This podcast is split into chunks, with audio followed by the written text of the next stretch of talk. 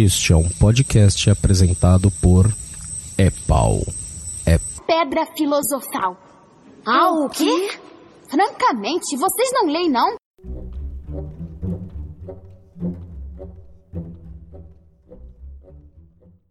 Sejam muito bem-vindos e bem-vindas a mais um É Pau, é Pedra Filosofal. Achou que não ia ter É Pau, é Pedra Filosofal em 2018, né, otário? Achou errado, otário. Estamos de volta depois de um longo e tenebroso inverno pra, né, a gente tá fazendo a maratona, tá quase terminando, gente, calma aí, que a gente tá quase terminando os sete livros canônicos, né, hoje a gente vai falar sobre o sexto livro da série, que é O Enigma do Príncipe, e para falar sobre este livro, estou eu, Sidney Andrade, né, que sou da Corvinal, e tô com um monte de gente nova aqui, que vocês não vão acreditar, eu acho que inclusive vai ter representante de todas as casas, mas primeiro vamos, vamos ver quem já, já esteve aqui antes, está aqui também Danilo Carreiro, que não sabe de qual casa é, não é, Danilo? Não, como assim? Não sei. Sempre soube. Qual é a sua casa? Corvinal. Ah, qual é o seu patrono? É o patrono que você não sabe, né? Não, foi um episódio só, eu não tinha feito, mas eu fiz. É, Ah, é, o- era um viado. Era É um viado mesmo? viado. É. Não, você tá mentindo, Danilo. Você quer muito ser viado, aí você fica mentindo. É só coincidência do destino, é viado ao quadrado. Ai, então são os dois viados, que eu sou um tipo de viado também. O meu patrono é um Oryx. Também comigo aqui, já é da casa, a capitã Larissa Barbosa. Oi, capitã. Diga olá. Oi, gente, e lembre-se, secto sempre para os inimigos. Exatamente. Para os inimigos. Então, esses dois você já conhece. Agora eu vou apresentar os novatos do É Pau e Pedra Filosofal. Nem tão novato assim na Cracóvia. A gente tem o Alessandro Basso. Olá, Alessandro. Boa noite. Tudo bom? Tá preparado? Bora. Tá preparado para passar por uma jornada de descobertas e investigações sobre o passado tenebroso do Valdemar? Grande Valdemar. Estamos aqui para investigar a fundo essa criatura tão tenebrosa. Ale, qual é o- a sua casa de Hogwarts? Corvinal.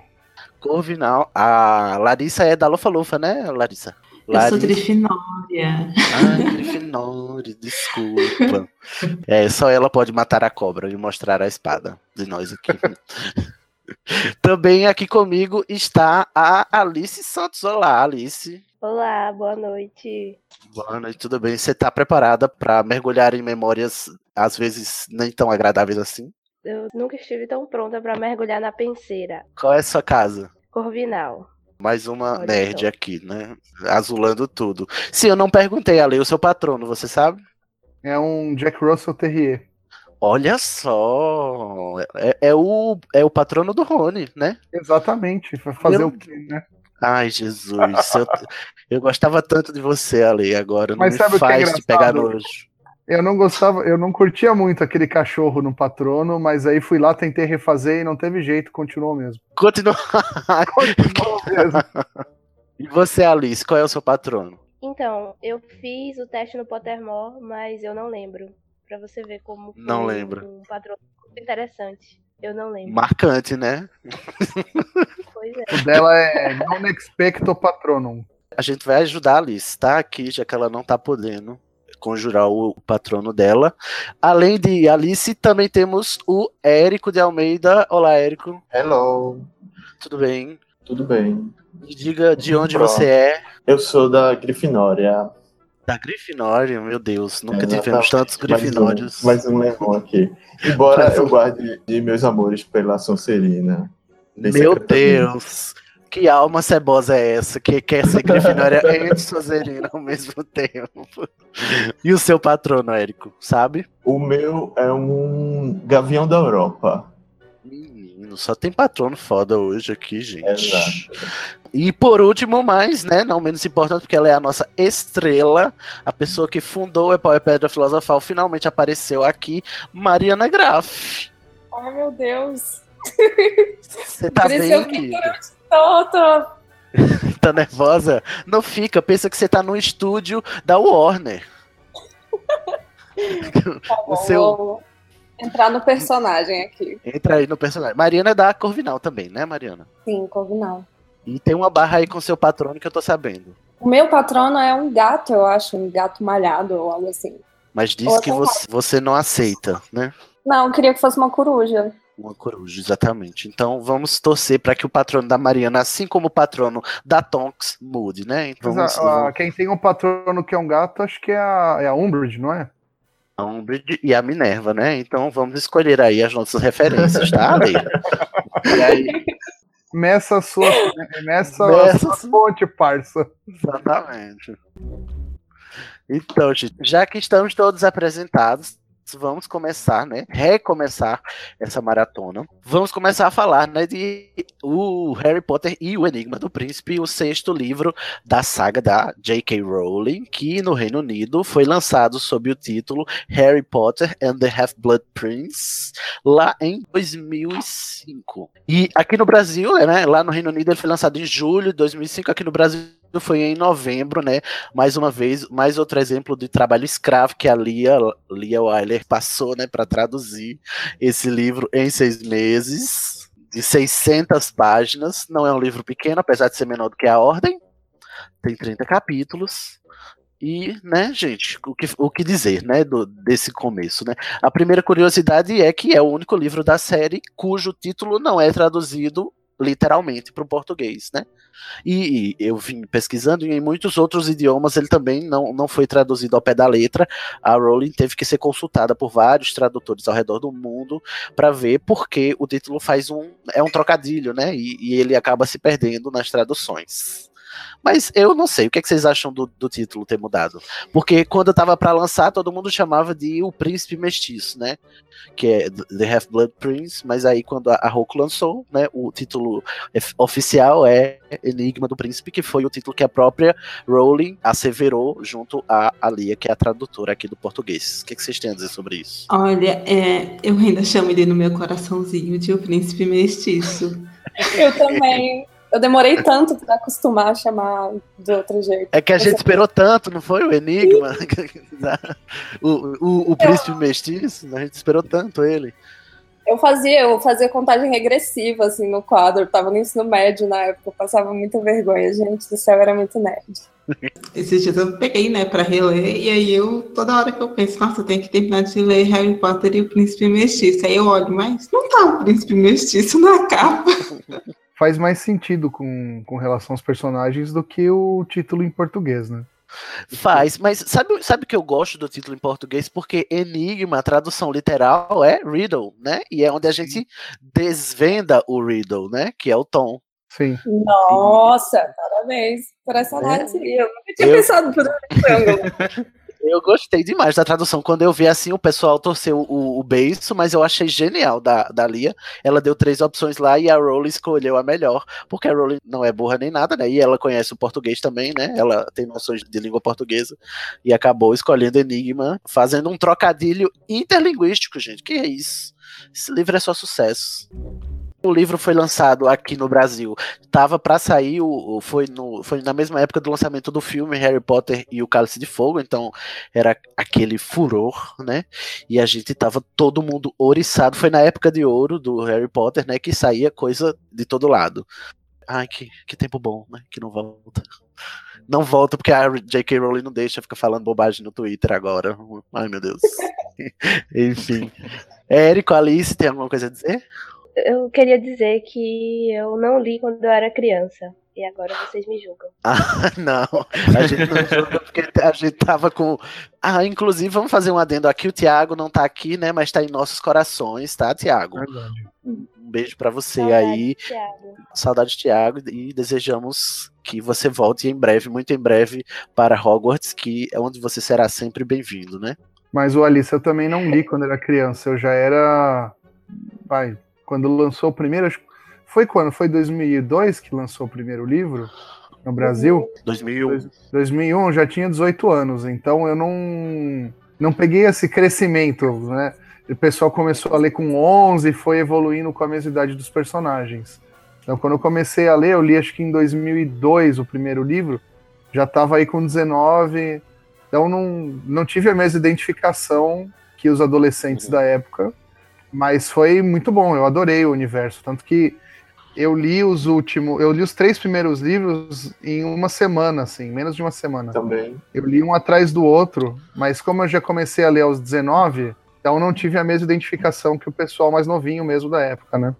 Então, eu não sei, tipo, Harry Potter existia e eu era uma criança, mas eu não li nem assisti os filmes. Daí, quando eu tava já no ensino médio, eu resolvi fazer uma maratona, porque já tinham saído todos os filmes, e aí eu assisti todos um atrás do outro. E aí depois eu comecei a, a ler os livros aos poucos. E aí, como eu tinha consumido os filmes todos de uma vez, eu resolvi consumir os livros com muito carinho. Então eu terminei no ano passado. Mas assim, Ah. eu acho que eu identifiquei muito, muito, acho que eu tenho uma tendência a livros infantos juvenis. que lindinho.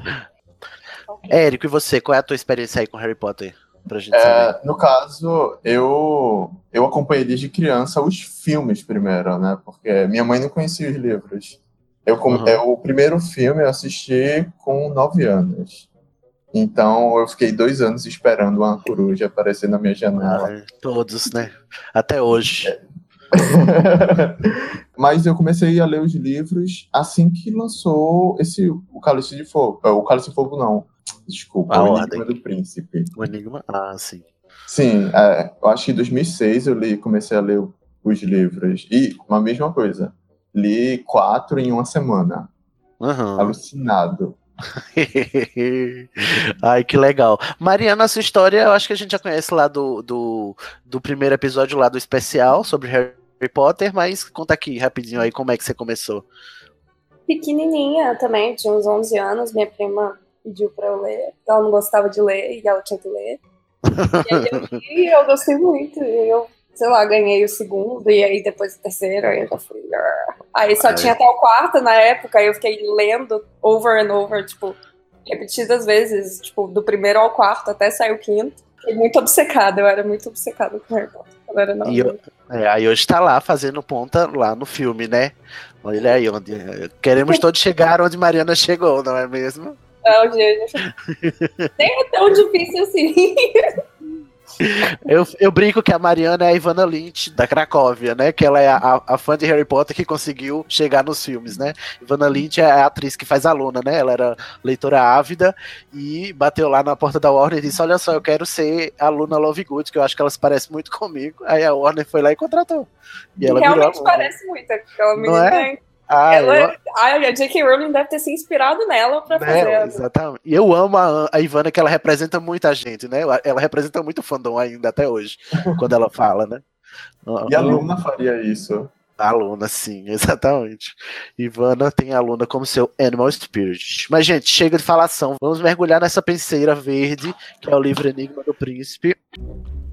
A gente saiu de ordem da Fênix como, né?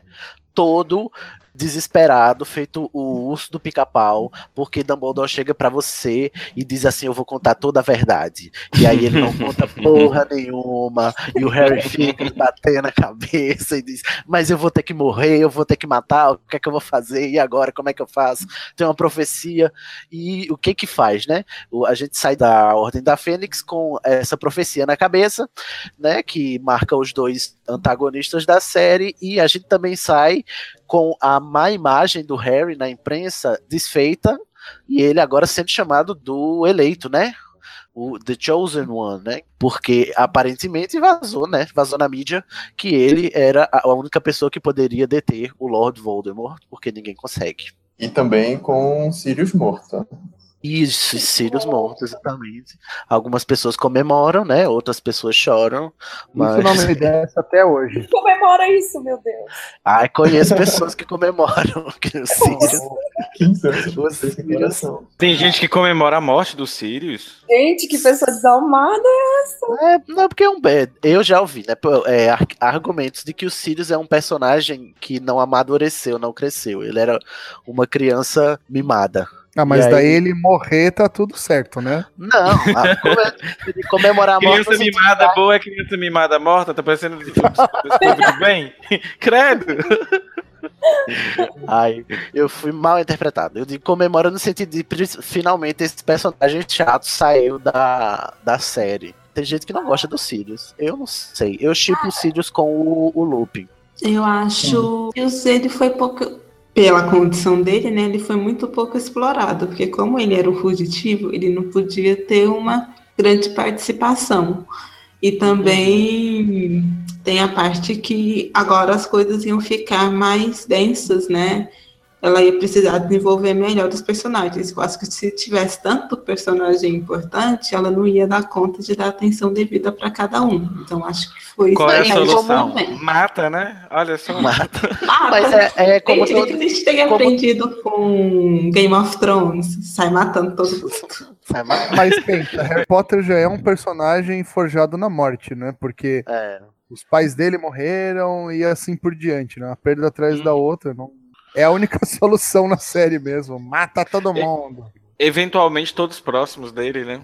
é porque, como bom herói da. Como é que chama, gente? A da jornada herói. jornada, é, os mestres dele, né, tem que morrer para que ele possa amadurecer sozinho depois do ensinamento. E o Sirius era um deles, né? Uma inspiração pro Harry e, e a morte do Sirius abala tanto o Harry que o Harry começa a ser um bom personagem em Enigma do Príncipe, gente. Pelo amor de Deus, eu não aguentava mais esse garoto insuportável. Aí agora ele começa a pensar, a agir, a, a planejar, a desconfiar. Ele começa a, a ter agência, né, sobre as coisas a partir da morte do Sirius. É por isso que eu acho que a morte do Sirius é importante pra trama, porque ela amadurece o Harry, né? Você encontra outro Harry no Enigma do Príncipe. Parece que ele amadureceu muito mais, né? Ele não fica aquele Harry apático que espera as coisas acontecerem e quando acontecem age impulsivamente, né? Ele, ele agora ele observa, né? Ele- a gente vê um Harry muito observador aqui, né? Ele tá- né, agora ele tá mais desconfiado, né, de tudo também, Tudo. né? Antigamente ele ia ser. Isso. A Rowling, a Ele- Rowling leu um ele- livro pra fazer. Ele ia sempre certeiro, né? Era, era aquilo e acabou. Mas todos os personagens desse livro, nesse livro, eles ficam mais desconfiados de tudo, né? Não É só o Harry. O clima do mundo tá, né? Mas o que foi que você falou, Ale, sobre a Não, Rowling? então eu, brin- eu brinquei que a Rowling deve ter lido Nietzsche pra fazer esse livro, né? Porque aquilo que não nos mata nos torna mais fortes. Nos fortalece. Ou então ouviu a música da Kelly Clarkson, né? Que também é uma opção. Tem, tem- tem uma passagem do livro que fala sobre esse amadurecimento do Harry, mas eu acho que é melhor deixar mais pra frente. Vamos chegar, vamos chegar lá. Por enquanto, a gente vai começar assim na primeira parte, esse começo que eu acho maravilhoso do Enigma, que é eu sempre gosto quando a Rowling sai da perspectiva do Harry, né? Ela escreve sob outra perspectiva. O narrador sai dos olhos do Harry. E aí, no Enigma, a gente tem dois capítulos sem o Harry, e eu, olha, são os, os dois melhores capítulos de começo de livro da série inteira. A gente tem o primeiro capítulo que é o ministro trouxa falando com o Fudge, né? O Fudge dizendo que puta que pariu, fudeu agora. Tá, tá tudo fudido e é bom você ficar avisado, né? Eu acho engraçado, né, que o primeiro-ministro tá lá tranquilo quando ele foi eleito. Aí o Fute chegou lá por ele, não, que a gente é do Ministério da Magia e tal, você não vai me ver muito, não, se tudo tiver certo. Então começa a aparecer, tipo, quase sempre. Quase toda hora, né? Esse, esse primeiro-ministro trouxa foi o que mais sofreu. Tava achando que ia se eleger ia ser tudo certo. Achou errado, otário. Errado. Ô Ale, isso me lembra, sabe o quê? Quando tem tretas civis de Doctor Who e que envolve as pessoas que estão governando ali a Inglaterra em algum momento, e aí tem que, que trocar ideia, coisa que não era para entender e, e gera aquela confusão e medo e uma obediência assim. Uma obediência no sentido de não vou nem pensar mais sobre fora desse escopo, porque vai dar merda pra mim, vai dar merda pro país, vai dar merda pra tudo, e eu vou ter que segurar a onda disso aqui. Não, mas, mas o melhor de tudo, assim, é que toda vez que ele ficava lembrando que o Fudge aparecia, ah, não, é, um, fu- um cara fugiu de Azkaban, a prisão dos bruxos, mas não vai dar nada, não. Aí depois aconteceu outra coisa pior, aí ele aparecia de novo, que não sei o quê. Cada visita é a coisa tipo só ia um- piorando. Um fugitivo é, saiu de Azkaban e depois no outro ano, lá na escola, um menino morreu por causa de outro, do Comensal da Morte. Aí no ano seguinte, ah, a gente descobriu que o Lorde das Trevas voltou. É tipo, o Hitler do mundo bruxo voltou, fica aí e tal, né? Aí na última visita tem a apresentação do novo ministro da magia, né? Porque o Fudge, desmoralizado, porque ele ficou um ano inteiro em negação, né? Do, do retorno do Voldemort. É, a gente é apresentado ao Rufus Scrimger, que é esse ministro aí né, que é claramente a gente vê a Rowling, o plot político da Rowling, ele é muito legal porque ele é muito verossímil, né? Porque numa situação dessa, obviamente um ministro é mais como dizer assim, né, militarizado seria mais, mais autoritário, seria mais desejável, né? Já que o perigo está óbvio é. e claro e à solta, né? Só, é, só fazendo um paralelo sobre, com isso que você falou, que durante a Segunda Guerra Mundial teve o primeiro-ministro da Inglaterra, que não era o Churchill, que ele estava em negação também com a Segunda ah. Guerra Mundial. E a hora que o negócio explodiu, eles perdeu né, o cargo e colocaram o Churchill no, no lugar para ele poder comandar a guerra. Quem era, Ale? Era o Chamberlain. Ah, sim. Então, olha aí, a Rowling também, né, trazendo aí o plot do, do mundo trouxa para o mundo bruxo. Eu, eu gosto então, disso quando ela faz, né? Também é legal o fato dela poder, é, tipo, mostrar o panorama, assim, da política, assim, não é um panorama real, mas, tipo, existe política e existe a Inglaterra fora do mundo bruxo, tipo, isso tem relação, né, e eu achei, interessante o fato dela falar, tipo, mostrar primeiro-ministro e tal, mas nunca citar realeza, né? Ah, sim, é verdade.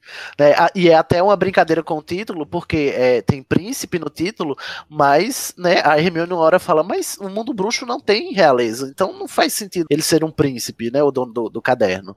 E, e, ela deixa bem claro, inclusive, no, durante o livro, né, o mundo bruxo não tem realeza, e ela não menciona a realeza do mundo trouxa. Bem legal. Eu gosto muito desse capítulo e gosto mais ainda do capítulo seguinte, que é o Spinner's End, né? Da Rua da Fiação, que é a rua onde o Snape mora. A gente vê a Bellatrix e a. Me fugiu o nome da mãe do Malfoy. Narcisa. Narcisa.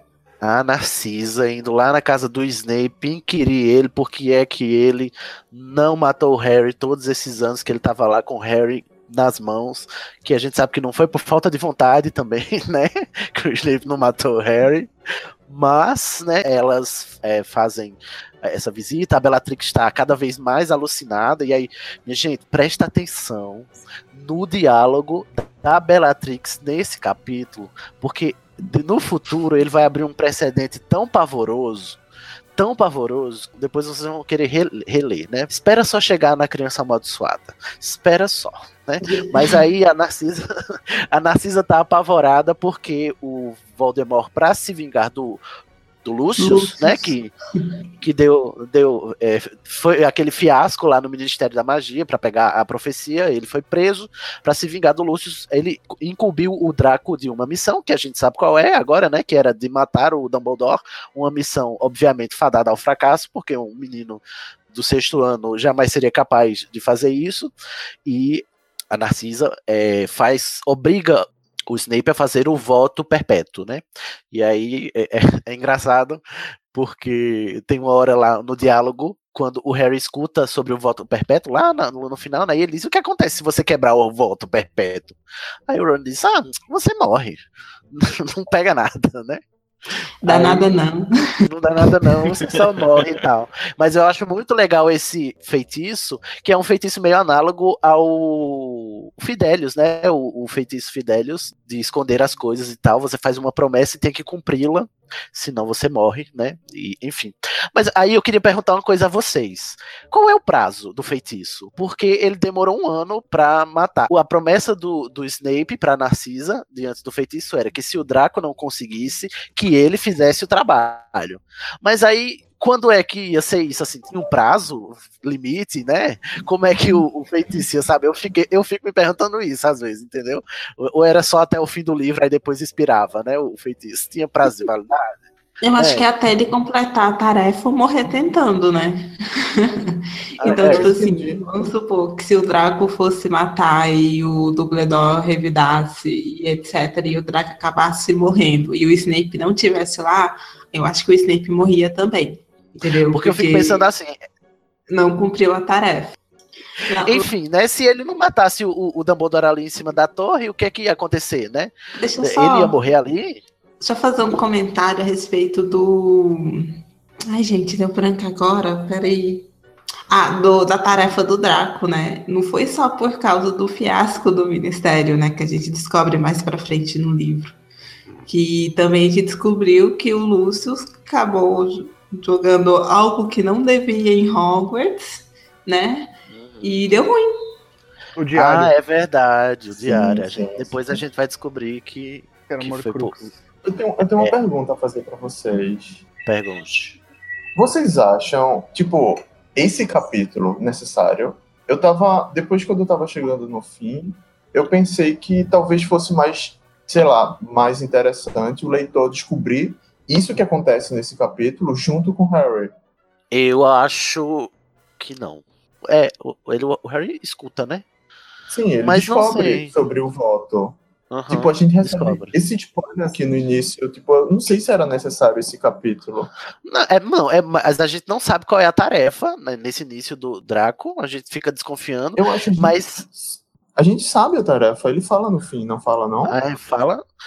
Mas ah, o que eu acho necessário nesse capítulo não é. não- porque pra mim a importância dele não é o Draco. Não é demonstrar qual é o papel do Draco, nem qual é o papel da Bellatrix. É, para mim é mostrar duas coisas. Um, a que ponto a Narcisa chega pra defender o filho.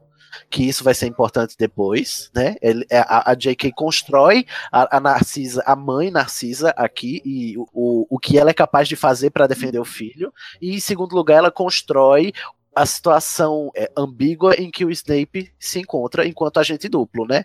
Porque a gente sabe que o Uhum. Snape, né, ele deve fidelidade ao Dumbledore, de alguma forma, porque o Dumbledore confia nele, e a gente é revelado aqui que ele continua sendo um comensal da morte. É nesse capítulo que a, que, que a gente é revelado, né? Que, que ele continua sendo. Ele, ele- é essa revelação de que o, o, o, o Snape, a gente sempre achava que o Dumbledore tinha perdoado ele porque ele se redimiu, e aqui a gente é levado a acreditar que não, que ele continua sendo um comensal da morte desde sempre. Ah, perdão, é, a gente não sabe qual é a tarefa. A gente só sabe que o Draco tem uma tarefa e o Severo tem que terminar ela. Tem que terminar ela. é. A gente vai desconfiando ao longo do livro por causa das tentativas, né? Sim, sim, sim. Exato. Fracassadas. E eu acho que o, o interessante desses dois capítulos, assim, no começo, é que tinha muita expectativa em cima desse livro e ela foi mergulhando a gente aos poucos, assim, no mundo. Tipo, ah, vamos aqui com o primeiro-ministro trouxa. Aí depois vai com a cena que tem o Snape. Aí depois que a gente chega no Harry, que é tipo, porra, era aí que eu queria chegar desse começo, entendeu?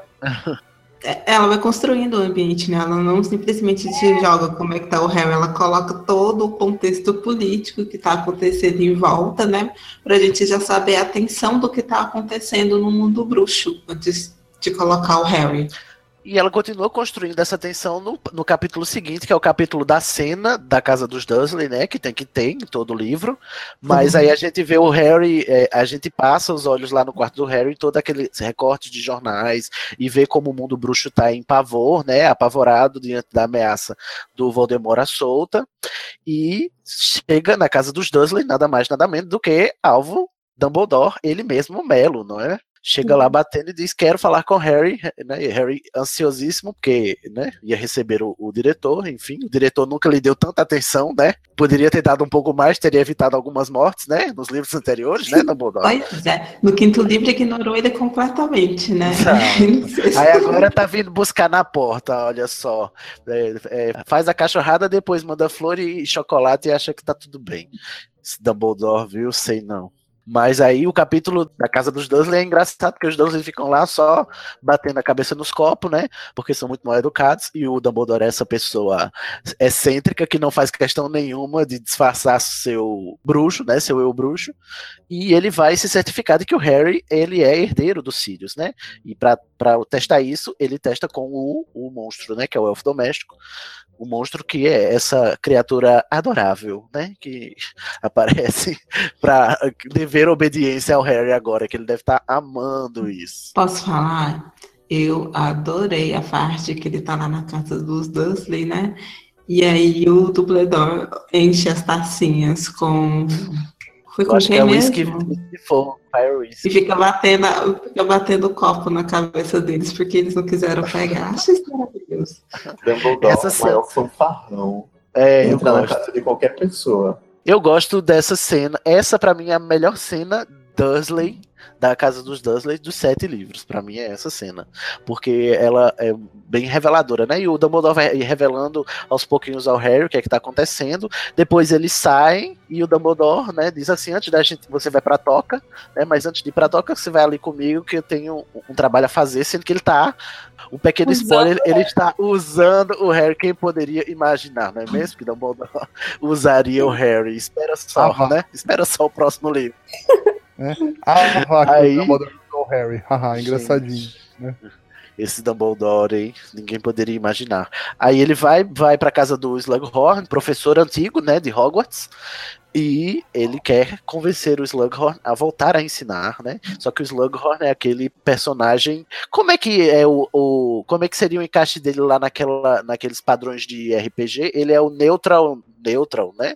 Ele não trepa nem sai de cima. Ele é da turma do Deixa Disso. Ele é o isentão. O isentão, exatamente. O Slughorn, aí ele, ele é da Sonserina, o Harry já, já faz um bico, né? Porque Sonserina, essa rola esse preconceito, mas o Slughorn é o primeiro Sonserino que a gente não, não despreza completamente, né? É o primeiro Sonserino que tem, que tem alguma decência. Mas ele é meio. O Slughorn é meio ambíguo até o próximo livro, na verdade, né? A gente não sabe tão bem qual é a dele, assim. É, mas assim, só o fato do. Pra mim, só o fato do Dumbledore tá indo convidar ele pra ser professor na casa dele É verdade. já, já me prova que ele é um Sonserino confiável, né? E aí eu gosto disso porque, porra, finalmente, né? Um Sonserino pra salvar a casa. Mas, aí, mas ele também não é aquele personagem que você vai amá-lo, não. Porque ele é ele realmente ele é muito neutro e, e gente neutra demais acaba irritando, né? Ele Depois vai eu- atrás de quem é famoso, né? Ele, ele é bem Isso. sincero, na verdade. Ele é uma marqueteira, na verdade, né? Interesseira. é- Biscoiteira! Biscoiteira! Biscoiteira, talvez. Ele é o rei do camarote. Exatamente. É, ele tá lá todo disfarçado, aí o, o Dumbledore vai lá no banheiro ler as suas revistas de tricô, né? Que aí é quando a gente descobre que o Dumbledore é gay, porque ele gosta de ler revista de tricô, né, gente? Fica aí a dica. Eu acho que eu consegui uma descrição. Lembrei da descrição que eu queria dar pra ele. Ele é aquele famoso que não é famoso, tipo subcelebridade, que ele é amigo das celebridades. Então ele tem um amigo que é isso, um amigo que é aquilo, um amigo que é aquilo, É, ele- e que eventualmente todos foram alunos dele, na verdade. Então ele é como se fosse um, um, um Não, não, não. ex-BBB, sei eu lá, acho, uma. eu acho uma Kim que não. Eu Kardashian. acho que não. É o Maurício. Eu acho que ele, ele consegue ser melhor que isso. Colunista Ele é colunista social. Não, não. Ele, pra Ele é mim, soci- é aquele tipo de pessoa que ele não fica na frente, né? Ele consegue fazer as coisas por trás. Ele é o, Va o Varys do Game of Thrones. Ele não, Exatamente. ele não, Isso, não quer estar na covardes. frente, né? é uma boa, very. Por que, Érico? Ele é como o Varys, ele quer manipular, mas ele, ele quer manipular o poder, mas não quer a responsabilidade de estar à frente do poder. Um, um bom Sonserino não tá buscando a glória cega que nem o Grifinória. Eu, eu, eu, eu gosto, eu gosto desse ponto de vista. É o lugar certo de tá. Qual? Explica melhor. Ele é bem Eu acho- político. Ele é o, Exato. ele é o personagem mais político de- dessa saga. É tipo, estar no lugar privilegiado sem precisar estar, sei lá, enganando as pessoas que se é bom ou se é bondoso ou se é melhor que os outros. Não sei. Eu, eu acho o, o Grifinória, às vezes, um pouco muito vaidosos de, e. Ah, ce- sem dúvida. cegos pela glória, sabe? Olha, vamos tirar o cego aí, porque eu tô, tô sendo ofendido. Que além de Grifinório, eu tô sendo ofendido aí de cego Grifinório. Então, o cego- Ah, desculpa, perdão, meu Deus. queria dizer que pra- pra- me xinga de qualquer coisa, menos de Grifinório, tá? É, eu sou Grifinória, então. Enfim, não, mas eu concordo, Érico. Eu concordo que ele é um, um digital influencer do mundo bruxo que gosta de estar lá, né? E ele não, ele, só que ele não é inescrupuloso. É isso que eu, eu gosto. Eu faz ele ele é um personagem rico, né? Porque ele não é inescrupuloso, mas ele tem a característica da Sonserina que é marcante, que é, ai, gente, qual é a palavra? Não é ganância, é ambição. Porque a ganância é, é o pecado, né? Mas a ambição é, você pode levar para qualquer lado, né? Pro bem ou pro mal. É, é a vontade de alcançar as coisas. E ele tem a vontade, só que ele não é antiético. O que, que você acha, Alice, do Slughorn? Eu não gosto dele. É, tem, tem um comentário que ele faz sobre a mãe de Harry que me incomoda muito, que ele diz que ela era uma das melhores alunas dele, mesmo sendo uma não puro, uma que não era puro sangue. Nossa, isso me consome. Uma nascida um trouxa. jeito. Ah, é. Nossa, Ai, eu tenho raiva dele. é tão inteligente. É, é gay, mas é tão inteligente, né? É, então, é a mesma coisa. E eu, eu não sei, é que eu não gosto de gente do tipo dele. Como você está. Tudo isso que vocês estavam falando, eu não gosto, sabe? Eu gosto Ah, de gente, entendi. você quer, meu anjo. Então você vai, bote sua cara. E ele não é assim. Ele quer que os outros consigam as coisas pra ele. Isso me incomoda. Ai, Me é, também isso é válido. O Slughorn fala. faria post patrocinado do Instagram, fala aí. Sério? Ele é total com a, certeza. A- blogueirinha de merda.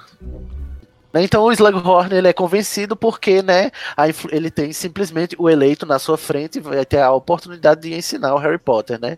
O, o Dumbledore não deu ponto sem nó e conseguiu lá convencê-lo, né? Aí a gente tem a viagem do trem, que é quando a gente conhece o clube do Slug, que aí a gente vê mais essa relação que ele tem com, a- com o jogo de influências que ele faz. E nessa viagem do trem, né, tem o Harry começando a sua paranoia. Porque antes, inclusive, a gente pulou, pulei um capítulo aqui, ele vê o Malfoy. Sim, a gente entra no beco diagonal, vê ele todo decaído, né? Por conta do regime e do- da depressão que tá o mundo bruxo. A gente descobre que o, o senhor Olivaras foi sequestrado pelos comensais da morte. A única coisa que funciona aparentemente é a loja dos gêmeos, né? Aí tem toda uma barra lá, do, do- lá na loja, enfim, e o Harry vê o, o, o Draco indo lá pra o. Eu esqueci a, a, a rua cavernosa. Travessa do tranco. A travessa do tranco, isso lá na, na Borgin and Burks, né, que é onde vendem artigos das trevas. E aí Uhum. ele tá muito paranoico, desconfiado, vai lá e vê e é onde ele começa a desconfiar do Draco, né? E essa desconfiança é levada pro trem.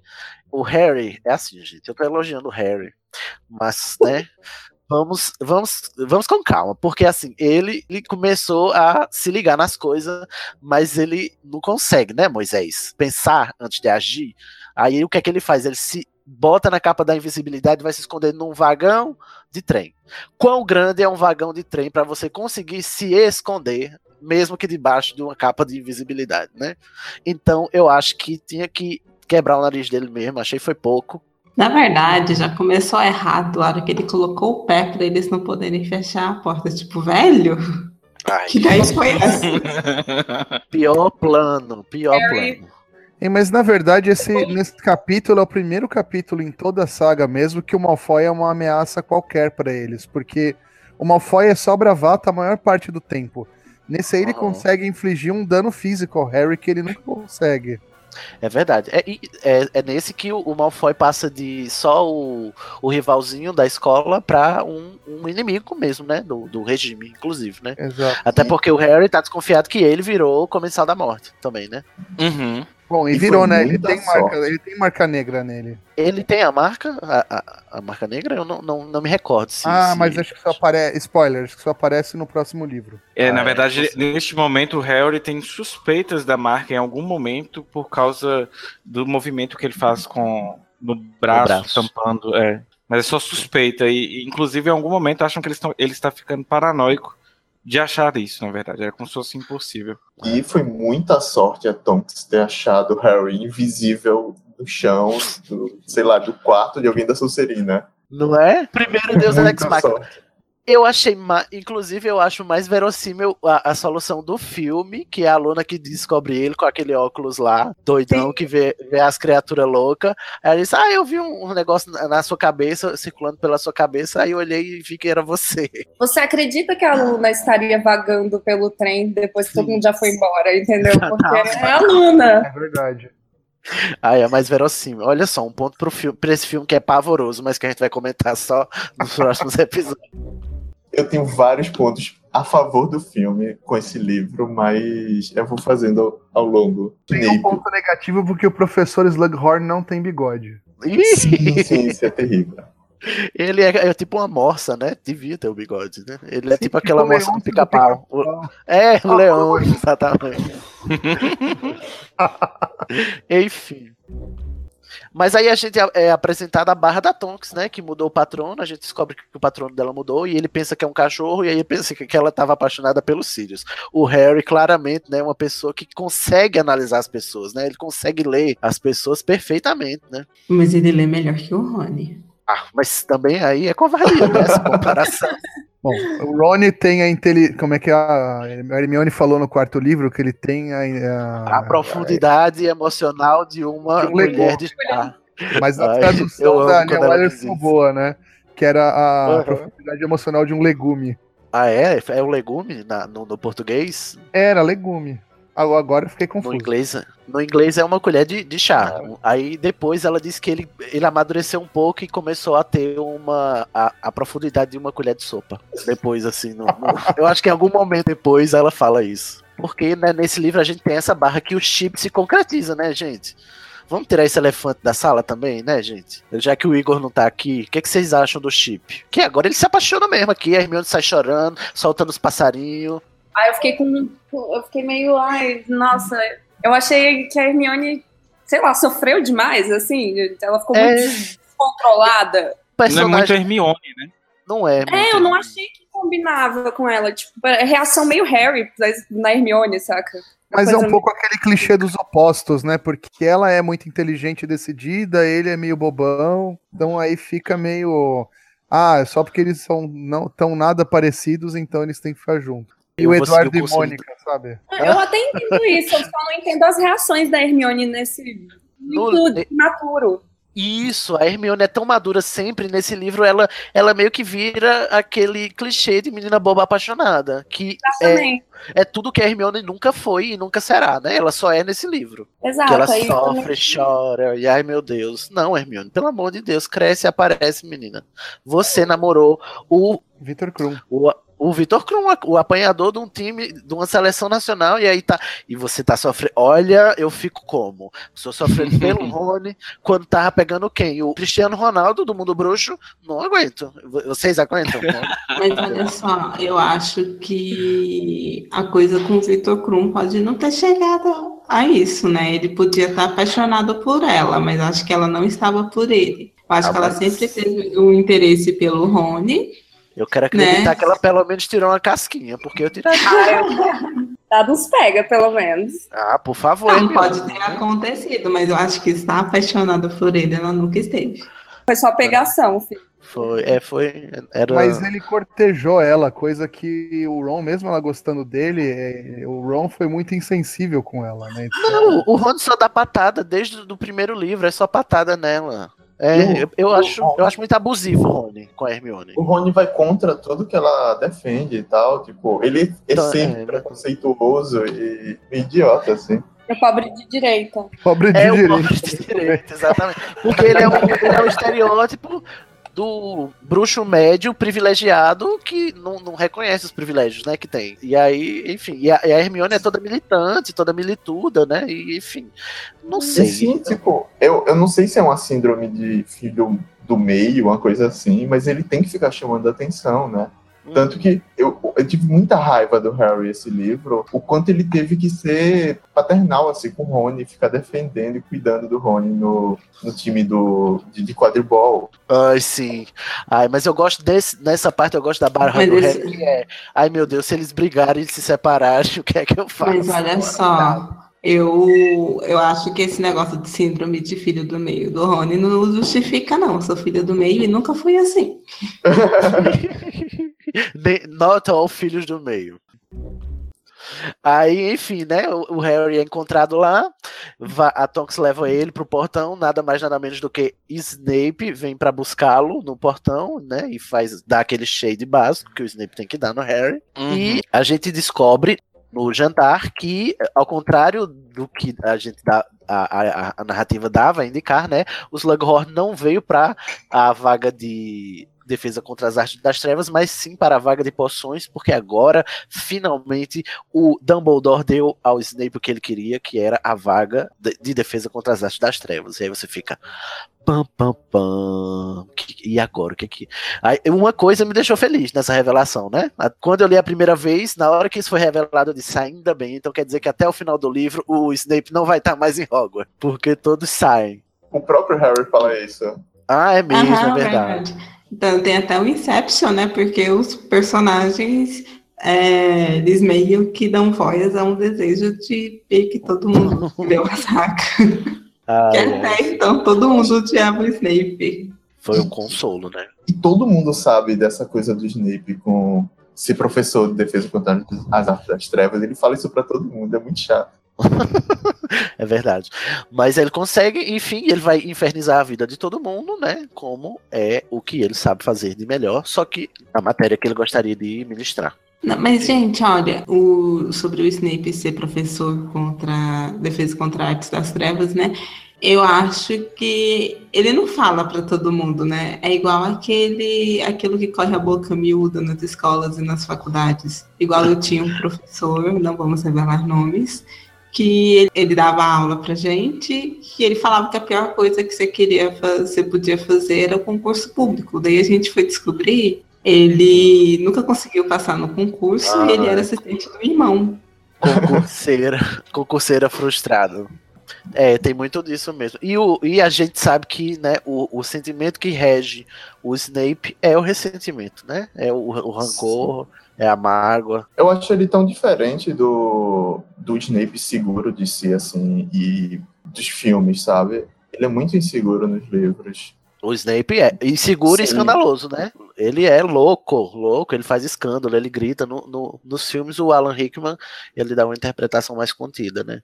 É, foi a escolha do, do, do ator que aca- acabou desembocando nessa diferença, né? E aí, assim, para terminar esse primeiro bloco, gente, a gente tem, as aulas começam, tem uma aula lá, o Harry, como ele achava que não ia ter aula de poções porque achava que o Snape não ia deixar ele ter por causa dos exames, né? E ele não obteve as notas, Aí ele não comprou o livro de poções, mas como o professor mudou e o Slughorn aceitou o Harry com a nota que ele tinha tirado, ele precisou pegar um livro emprestado e ele acabou pegando um livro do auto-intitulado, né, Príncipe Mestiço, né, e esse livro todo rabiscado, os viciados em livro se corta toda nessa hora quando fala, né, né que fica, ai, vê os livros riscados.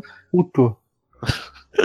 Todo time que risca livro, passa marca-texto, faz. é, coloca post-it. O próprio livro pode, né? O mês sem Ah, não, mas- o livro pros outros. Ah, não, no meu. Mas o livro que o Harry pega, ele tá escrito, na verdade, pelo príncipe mestiço e não pelo Ele próprio é do Harry. Snape. Inclusive, é por, por isso mesmo que eu estava lá dentro da sala que foi do Snape durante 16 anos, entendeu? Mas eu não sei por que, que o Snape deixou esse livro ali, né? Se era o- o livro do tempo da escola dele, né? Por que, que ele deixou esse livro ali, gente? Pelo amor de Deus. Acho que sem querer mesmo. é, Foi muita emoção pra poder dar outra matéria e esqueceu da antiga vida medíocre de poções dele.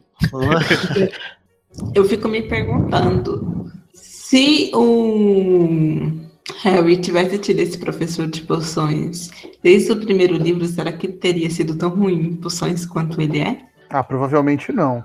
É, o, o Snape é um professor muito. Ele é um péssimo professor. Mas ele E- sabe, né?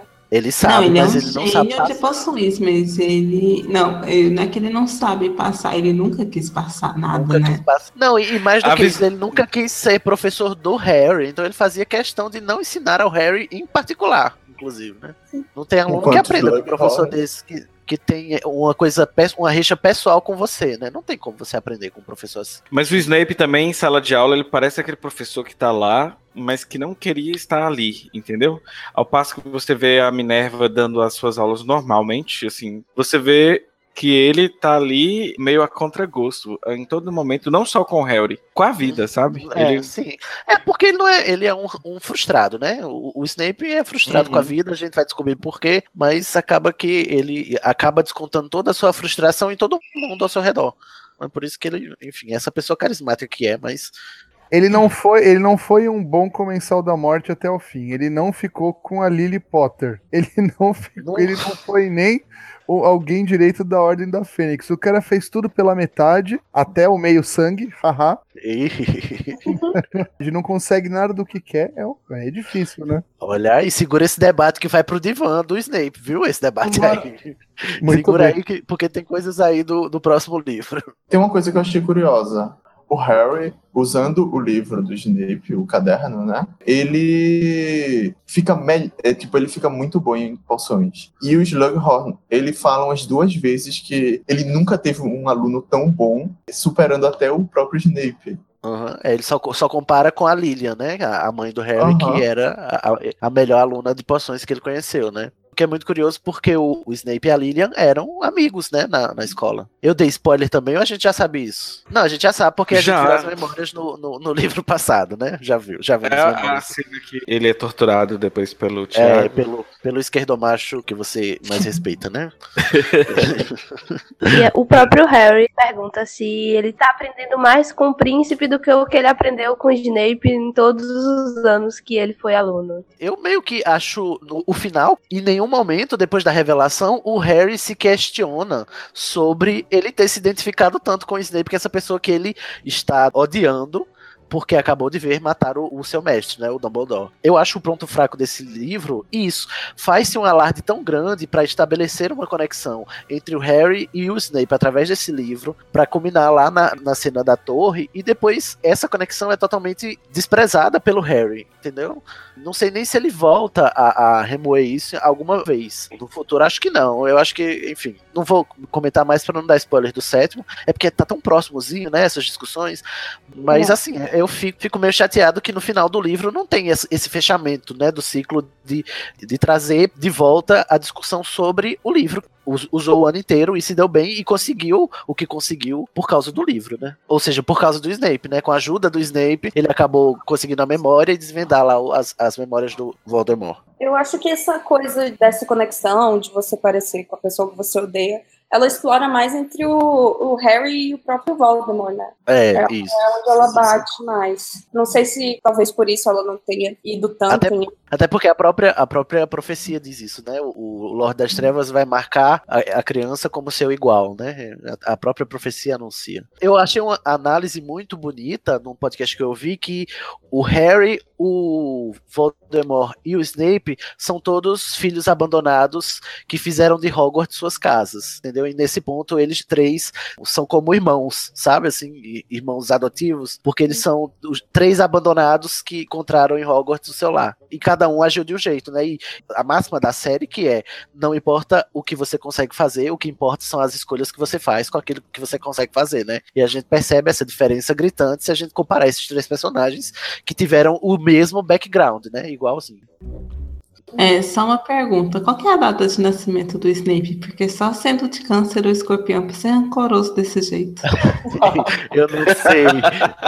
Eu, eu acho que a gente vai fazer um, episódio sobre fazendo uma pastral do- dos personagens de HP. Como o Érico até mencionou também, fazer a, a associação entre as casas e, e- e os signos. A Cracóvia não vai gostar muito, mas enfim, a Cracóvia também não tá ouvindo muito, é para Pedra Filosofal, né? Então também. Ó, Snape é de janeiro, 9 de janeiro, ele é capricorniano. Ixi, eu conheço Olha. o Capricorniano que é, é a mesmo que vê o Snape. Gente, vocês acham que a Jo, que a JK, ó, chamando a JK Rowling de Jo, será que ela acredita em signos? Não sei. Mas ela tem essa coisa com o nascimento, porque o Harry é o herói, ele nasceu no verão, né? No, no solstício de verão, e o Voldemort nasceu no, no inverno, né? O Voldemort, o aniversário dele é em 31 de dezembro. O Snape, então, eu falei 9 de janeiro. O Arthur é 6 de fevereiro. O Rony é o 1 de março. Rony é pisciano. o Lupin. o Lupin é 10 de março. O Fred George é 1 de, de abril. Ariano, no caso, né? Ah, é 1 de abril, é, Pro, é, é April Fool's Day, né? São o dia da mentira. Tem tudo a ver com eles. Professor Sprout, 15 de maio. Draco, 5 de junho. Dobby é 28 de junho. Dobby Peraí, é Draco, canceriano. 5 de junho também é câncer ainda. Eu acho que é O taurino. Draco é de gêmeos. Gêmeos. O Dobby, o? Dobby já é câncer, né, O Larissa? Bob é câncer. Ai, se apega demais o Dobby, né, gente? O Neville é leonino, é 30 de julho, porque ele faz aniversário Ah. um dia antes do Harry, né? Tem que ver esse E Harry ascendente aí, porque o Neville ser leonino não faz sentido. O ascendente dele é de peixes. Quinória não faz sentido. Aham. Gina também é, é leonina, 11 de agosto, ainda continua sendo leonino. O Percy, ele é 22 de agosto, então ele já, talvez, se eu não me engano, salvo o melhor É juízo, já é virgem. É, Hermione também é virgem, é 19 de setembro. Dois É, mais metódicos de virgem. Gente, tá fazendo. Eu acho que, que talvez J.K. pensava em signos ao construir os personagens também. Nossa, É. esse é o máximo. Descobri. Minerva, 4 de outubro. 4 de outubro Que é o é que, de gente? Libra. Ah, tá. Libra, Libra, né? ótimo. Melhor signo, Minerva, minha companheira. O professor Flitwick faz no aniversário no mesmo dia que a minha filhinha. Ai, Flitwick continua sendo Libra. Continua sendo Libra, exatamente. Ó, Os dois melhores professores de Hogwarts, né? Significa, né, Cid? A Molly é 30 de outubro. Já é qual signo? A Molly já é escorpião. Ai, pulou Sagitário, não tem nenhum Sagitariano. Eu falei Rony, mas eu pirei, né? O Gui Weasley é 29 de novembro. Ih, 29 de novembro é Sagitário. Sagitário. Diferentão. O Hagrid é de 6 de dezembro. Sagitário também. Outro diferentão. O Carlinhos, 12 de dezembro. Que já é Capricórnio. É, não, eu acho que eu- é, já é, é, é Sagitário ainda. Acho que dia 20 muda pra Capricórnio, né? Capricórnio. Tom Riddle é de Capricórnio, né? Só podia ser, né? Isso, Salma 31 de dezembro. Agora tem um questionamento pra vocês. Eu entendo a, a data de nascimento do, do Tom ser 1926. Agora, por que, que o Hagrid nasceu em 1928? Isso tem alguma coisa a ver com, a, com meio- ser meio gigante? 1928, Minerva é de 1925, eu não sabia disso. Eu sei que ela era mais velha, mas tão velha? Não, peraí. É... O Hagrid foi colega do, do Voldemort. Hagrid tá conservado, né? Pode ser a questão do, de ser meio gigante, tem longevidade maior aí. Olha que legal. E, não, e a pele dele é mais dura. Tem alguns momentos que diz que alguns feitiços não pegam muito bem no Hagrid, porque ele, ele tem a pele mais resistente por ser meio gigante. Então, É, tanto que foi no quinto livro, né, que tentaram estuporar ele, que ele põe o canino em cima e sai correndo e o povo lançando feitiço nele e não pega. ah, eu acho que é nesse, não? Na, na, na cena Não, da não, fuga. é, não, é no quinto, que vai a, a Umbright lá pra poder pegar ele, que é quando estuparam a Minerva. É, É, aí ele, ele aí acerta o feitiço no canino, ele dá um urro, põe um canino nas costas e sai correndo. E ele lançando o feitiço contra o Hagrid, só que não pega. Pega nada. Ele some. Mas depois desse momento, Titi Vidal, voltemos aqui para o Enigma do Príncipe, gente. Porque, apesar de tudo, não é Zodíaco do Príncipe. Vamos passar para a segunda parte, que é quando o quê? Uma coisa que a gente não mencionou é que o Dumbledore disse ao Harry que iria dar aulas particulares a ele. Eu queria fazer só uma, uma pontuação aqui, antes de sair tanto assim de signo. No capítulo 10, aqui, logo na, eu acho que segunda página, Harry cruza com a professora de adivinhação pelo corredor. E ela tá fazendo, é, eu acho que tá tirando cartas, né? Eu fico muito puto porque, tipo, todo mundo ignora as adivinhações delas de Aham. premonições, mas todas, tipo, dão spoiler de alguma coisa que vai acontecer na frente. Exatamente. Ela tarô? acertando um monte de coisa, velho. Quem entende de tarô percebe mesmo ainda. Exato. Ela tira várias cartas do naipe de espadas, que é tipo conflito e mau augúrio, violência, etc. Ela tira o valete de espadas, que é um rapaz moreno, possivelmente perturbado, que não gosta da consulente. E, que é o Harry que tá atrás dela assim escondido. ah, eu acho maravilhosa essa cena, eu acho. Jake, ela tem conhecimento de, de oráculos, né? Assim. Aham. Mais pra frente ela faz outra que é muito decisiva. Inclusive, o, o capítulo, né? O capítulo da morte do Dumbledore é, a- é o nome da, da carta do tarô, né? Que é a, a, a Torre Torre. Fulminada. Isso, ela fala. Eu acho que no capítulo anterior ela tira essa carta aí. Eu também acho muito genial que ela faz assim. Ela dá esses easter eggs esotéricos, né? Cair esse novo conceito aí para a Cracóvia cética. Mas aí a gente, a gente começa a ter. Mas você esperava o quê, né? No mundo bruxo, né? Magia. né, Tinha que ter esoterismo também, né? Eu acho apenas coerente. A gente começa a ter aulas com o Dumbledore, a gente não sabe o que, que ele vai ensinar ao Harry, né? Mas na verdade o que a gente descobre é que o Dumbledore é um hora hora, temos um Sherlock Holmes. E aí eles vão investigar a vida do Tom Riddle, porque o melhor jeito de derrotar o seu inimigo é conhecê-lo muito bem, não é mesmo? Dumbledore não dá ponto sem nó, até porque ele gosta de tricô. E fiz um trocadilho. Olha, depois desse trocadilho infame, aí eu queria destrinchar as memórias uma por uma. Aí a gente vai pulando as partes desinteressantes, que é o quadribol, que é a Hermione confundindo o goleiro lá para o, o Rony conseguir a vaga. Essas partes chatas que ninguém se importa, na verdade, né? Parte malhação, né? É, e a parte de malhação do plot lá da poção do amor, que é um saco também. Pula o Rony. O Rony está simplesmente nojento nesse livro. Eu quero matá-lo. Pena que ninguém tem essa ideia. A partir do quarto livro, quanto que o Rony não tá nojento? E o que mais Muito me chato. revolta é que a Hermione, no final, eles terminam juntos, né? No final desse livro, eles terminam namorandinhos. Assim, não terminam namorandinhos, mas aqui já dá a entender que eles já estão se entendendo, né? É agora que aparece a mão escura do Dumbledore ou já tinha aparecido na casa? Já desde sempre. Ele, ele, desde o começo, tá com a mão podre, Murcha. né? E o Harry pergunta e ele fica sempre dando uma de doido, dizendo, ah, eu vou contar na hora certa. E a gente escuta isso a saga inteira, né? "Ah, Harry, eu vou contar na hora certa, eu vou contar na hora certa. Essa é a última vez que ele faz isso, né? Mas aí o Harry vai para o escritório de Dumbledore, ele tá lá com umas memórias e a gente entra na primeira memória para investigar a vida pregressa do Tom, né? Que veio a ser o Lord Voldemort. E a gente tem primeiro essa visão dessa família totalmente disfuncional, né? Aqui a gente chama de novo a Regina Hermione Volpato, né, para resolver esse caso de família aqui que a gente presencia nessa cabana, gente. Ajuda essa família, a gente chama o conselho tutelar, ninguém faz nada, pelo amor de Deus. A criança lá sendo abusada pelos Gaunt, né, que são os únicos herdeiros lá da Sonserina, essa li- linhagem que decaiu a esse ponto, né? A gente conhece o Marvolo, Não. o Morfino e a Merope. Merope. Essa memória é de um funcionário do ministério. Sabe o que eu acho engraçado nessas memórias da penseira? Que eu tava lendo agora, eu fui reparando que ele mostra momentos que às vezes a pessoa não tá presente, mas mesmo assim mostra. É estranho, mas Ah, é? na, na hora que ele vai que ele fala que conseguiu a memória de uma elfa, aí se você olhar Sim, bem sim. a parte que narra a memória, é porque ela sai pra pegar o que a dona dela Ela sai, é verdade. acontecendo. E continua- Exatamente, eu não tinha parado pra pensar nisso. Ai meu Deus, a JK, essa fanfarrona. Nessa parte do Morfino com a, com a família do, do Valdemar lá, é engraçado que o avô dele fica chacoalhando o anel na frente do, do funcionário, né? Isso, esse anel era de Slytherin. Então olha aqui, né? Tipo, olha só como eu sou. Me respeita, Isso, me a minha respeita. família. linhagem, mesmo sendo bosta, mas tá aqui minha linhagem. Eu acho que o anel é dos. Como é? Peravel. E- isso. E o colar da mãe do Valdemar, que é dos Slytherin. Mas é porque o Agora- anel era uma relíquia de família, né? Do Sim. Sonserino, né? Também. esses descendentes do Slytherin, né? Eles parecem muito com certas pessoas que Ah. ficam tentando conseguir tudo por causa do nome. Depende aí.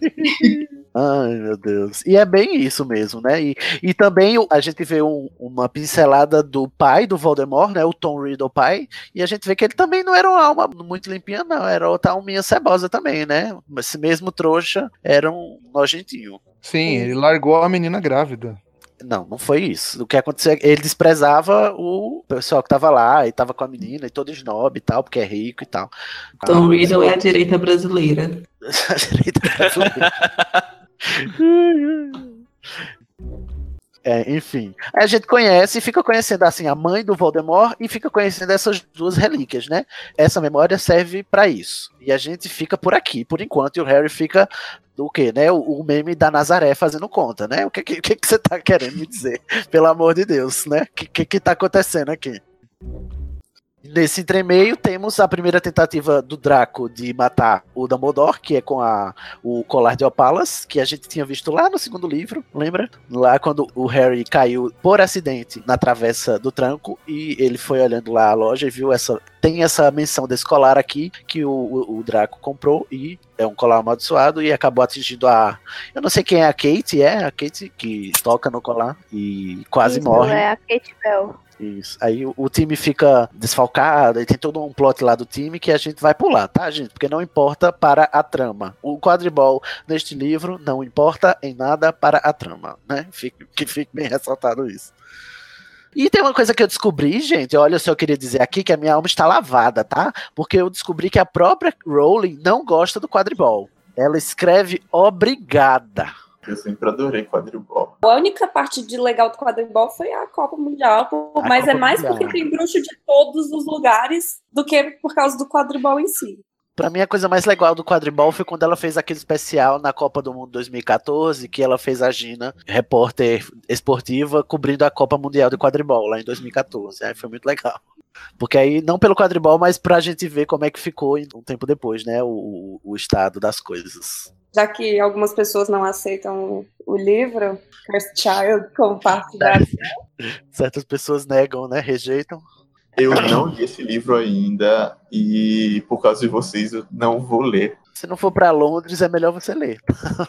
Porque pelo que eu sei, a máxima é assim: você só consegue gostar se você assistir. Se você ler, você não consegue, Moisés. Eu não vi até hoje. Eu só...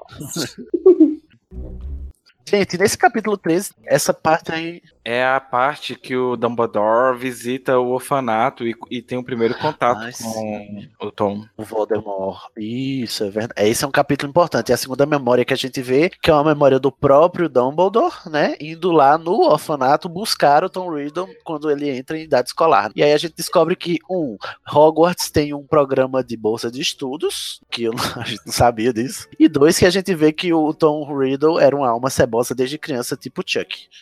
Mas sabe o que é pior? Depois da gente ler todos os livros, fica pensando, o Dumbledore tinha aquela presciência, toda aquela onipresença, que o Diacha não descobriu que o moleque ia ser o capeta. Ah, ele desconfiou, mas né, eu acho que as pessoas ali, elas, por mais que a gente pense o pior delas, elas sempre vão nos surpreender. Então, Porque o ser humano é o pior tipo de gente. exatamente. E ainda mais o ser humano sendo o Valdemar, né? Então, Tinha o- Dumbledore, ele É. tinha fé nas pessoas, né? Por mais velho manipulador que ele tenha sido, mas ele ainda tinha fé. Então eu acho que ele pensou que ele poderia influenciar o Tom de uma maneira boa, né? Depois É que ele se forma, ele dá uma sumida, né? Então, ele tenta trabalhar. é porque ele acha que é um aluno comum, né? Só um aluno vai ser, só um aluno problemático, né? Então, até o Harry pergunta assim: você sabia nessa hora que ele ia se tornar o, o bruxo mais temido do mundo? E ele disse: Não, é claro que eu não sabia, né? Eu presumia que ele seria problemático, mas não que ele ia ser o Hitler do mundo bruxo. Eu acho que tem um pouco também de ingenuidade, porque tem alguns momentos que Tom faz alguma coisa e aí o Harry pensa, ah, Dumbledore vai fazer isso. E aí Dumbledore faz o oposto. Então acho que assim, pelo Dumbledore que o Harry conhece e o, do jeito que ele age com Tom, acho que é porque ele era mais jovem, mais ingênuo. E eu acho que é isso mesmo, de acreditar Ele- nas pessoas. O moleque prendeu um coelho no teto.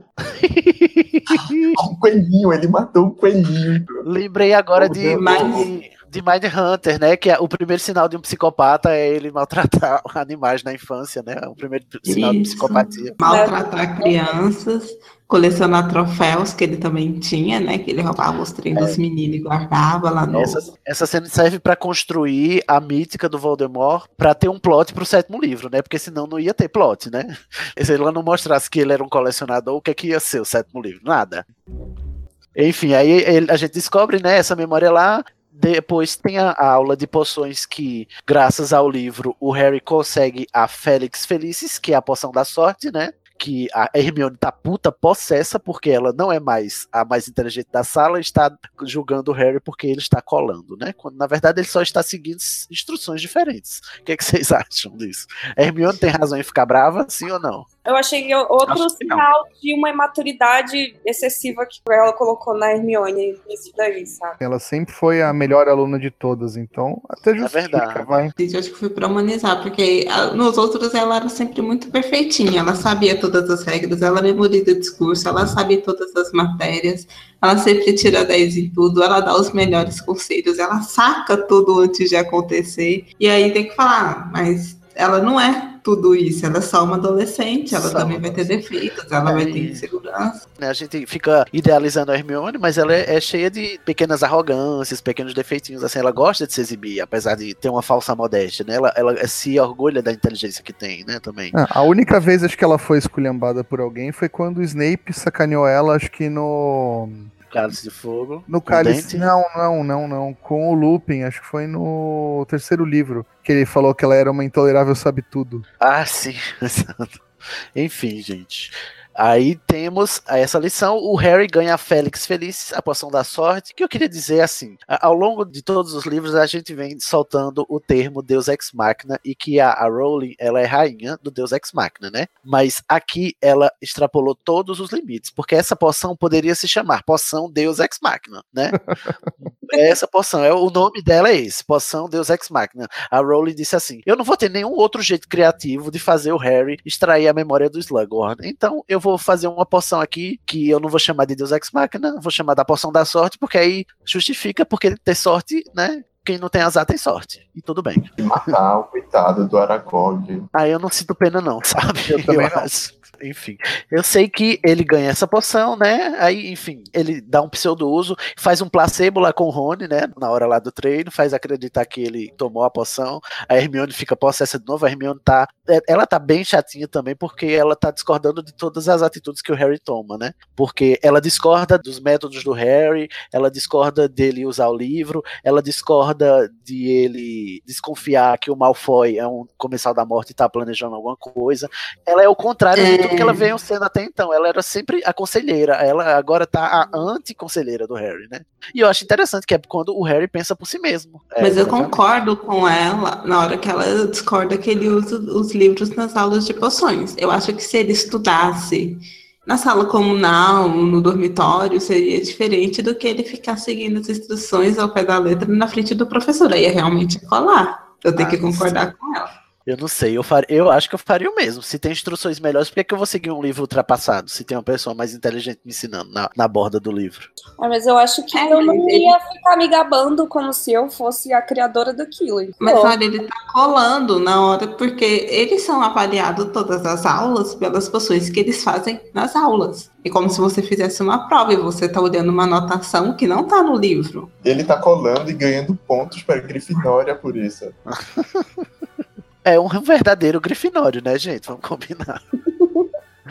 Enfim, nessa parte tem a parte que o Harry entreouve o, o Draco falando sobre o, o voto perpétuo, né? Que é quando ele descobre e tal. Vai passar o Natal na toca e o, o Rony diz pra ele o que é o voto perpétuo. E é quando a gente fica sabendo do um, um panorama maior sobre o que tá acontecendo na política, né? Do mundo bruxo lá na toca durante o Natal, né? Com o Lupin e tal. E tem a cena do ministro vindo visitar o Harry pra comprar a imagem dele, né? Porque nada melhor do que o eleito pra f- ser garoto propaganda do novo regime, né? Contra o grande ditador, o grande inimigo eh, da nação. Nossa, sete livros e o melhor diálogo de Harry é esse com o ministro. Foi o único momento que eu parei e falei, nossa, tá de parabéns. E, e aí, o, Harry. E o, o Harry peitando um ministro, né? O primeiro-ministro. Olha o tamanho deste ego. Leonino não, né? A molesta. Nossa, bem grifinório mesmo, né? Ai, Grifinória. Durante essa, esse Natal na Toca, Aham. ele comenta sobre o patrono da Tonks. E eles Sim. discutem lá por que um patrono mudaria e tal. Que isso entra na trama depois, né? Isso, é, é um, é um conceito que ela insere agora pra trabalhar depois, que é, é o que ela sabe fazer melhor, né? Ela disfarça aqui como se fosse algo trivial, né? A Tonks trocando de patrono porque ela tá apaixonada pelo Lupin, ele não quer por causa da condição dele, de lobisomem e tal. Ele pensando que era por causa dos Sirius, ele se engana, mas ela usa isso pra apresentar esse conceito que ela não tinha apresentado ainda de que os patronos das pessoas podem mudar se as pessoas mudarem, né? Porque eles representam o interior das pessoas. E aí vai ser importante, sim. Guarda esta informação para o próximo livro, na é verdade. Aí a gente passa da toca, volta para Hogwarts. O Harry tem outra aula com o Dumbledore, que é quando ele mostra a memória adulterada do Slughorn. Porque o Slughorn, com muita vergonha, dá uma memória ao Dumbledore toda bichada, né? E é uma memória onde a gente não entende muito bem o que acontece, mas a gente entende que o Tom era um dos pupilos lá do Slughorn na época que ele ensinava, né?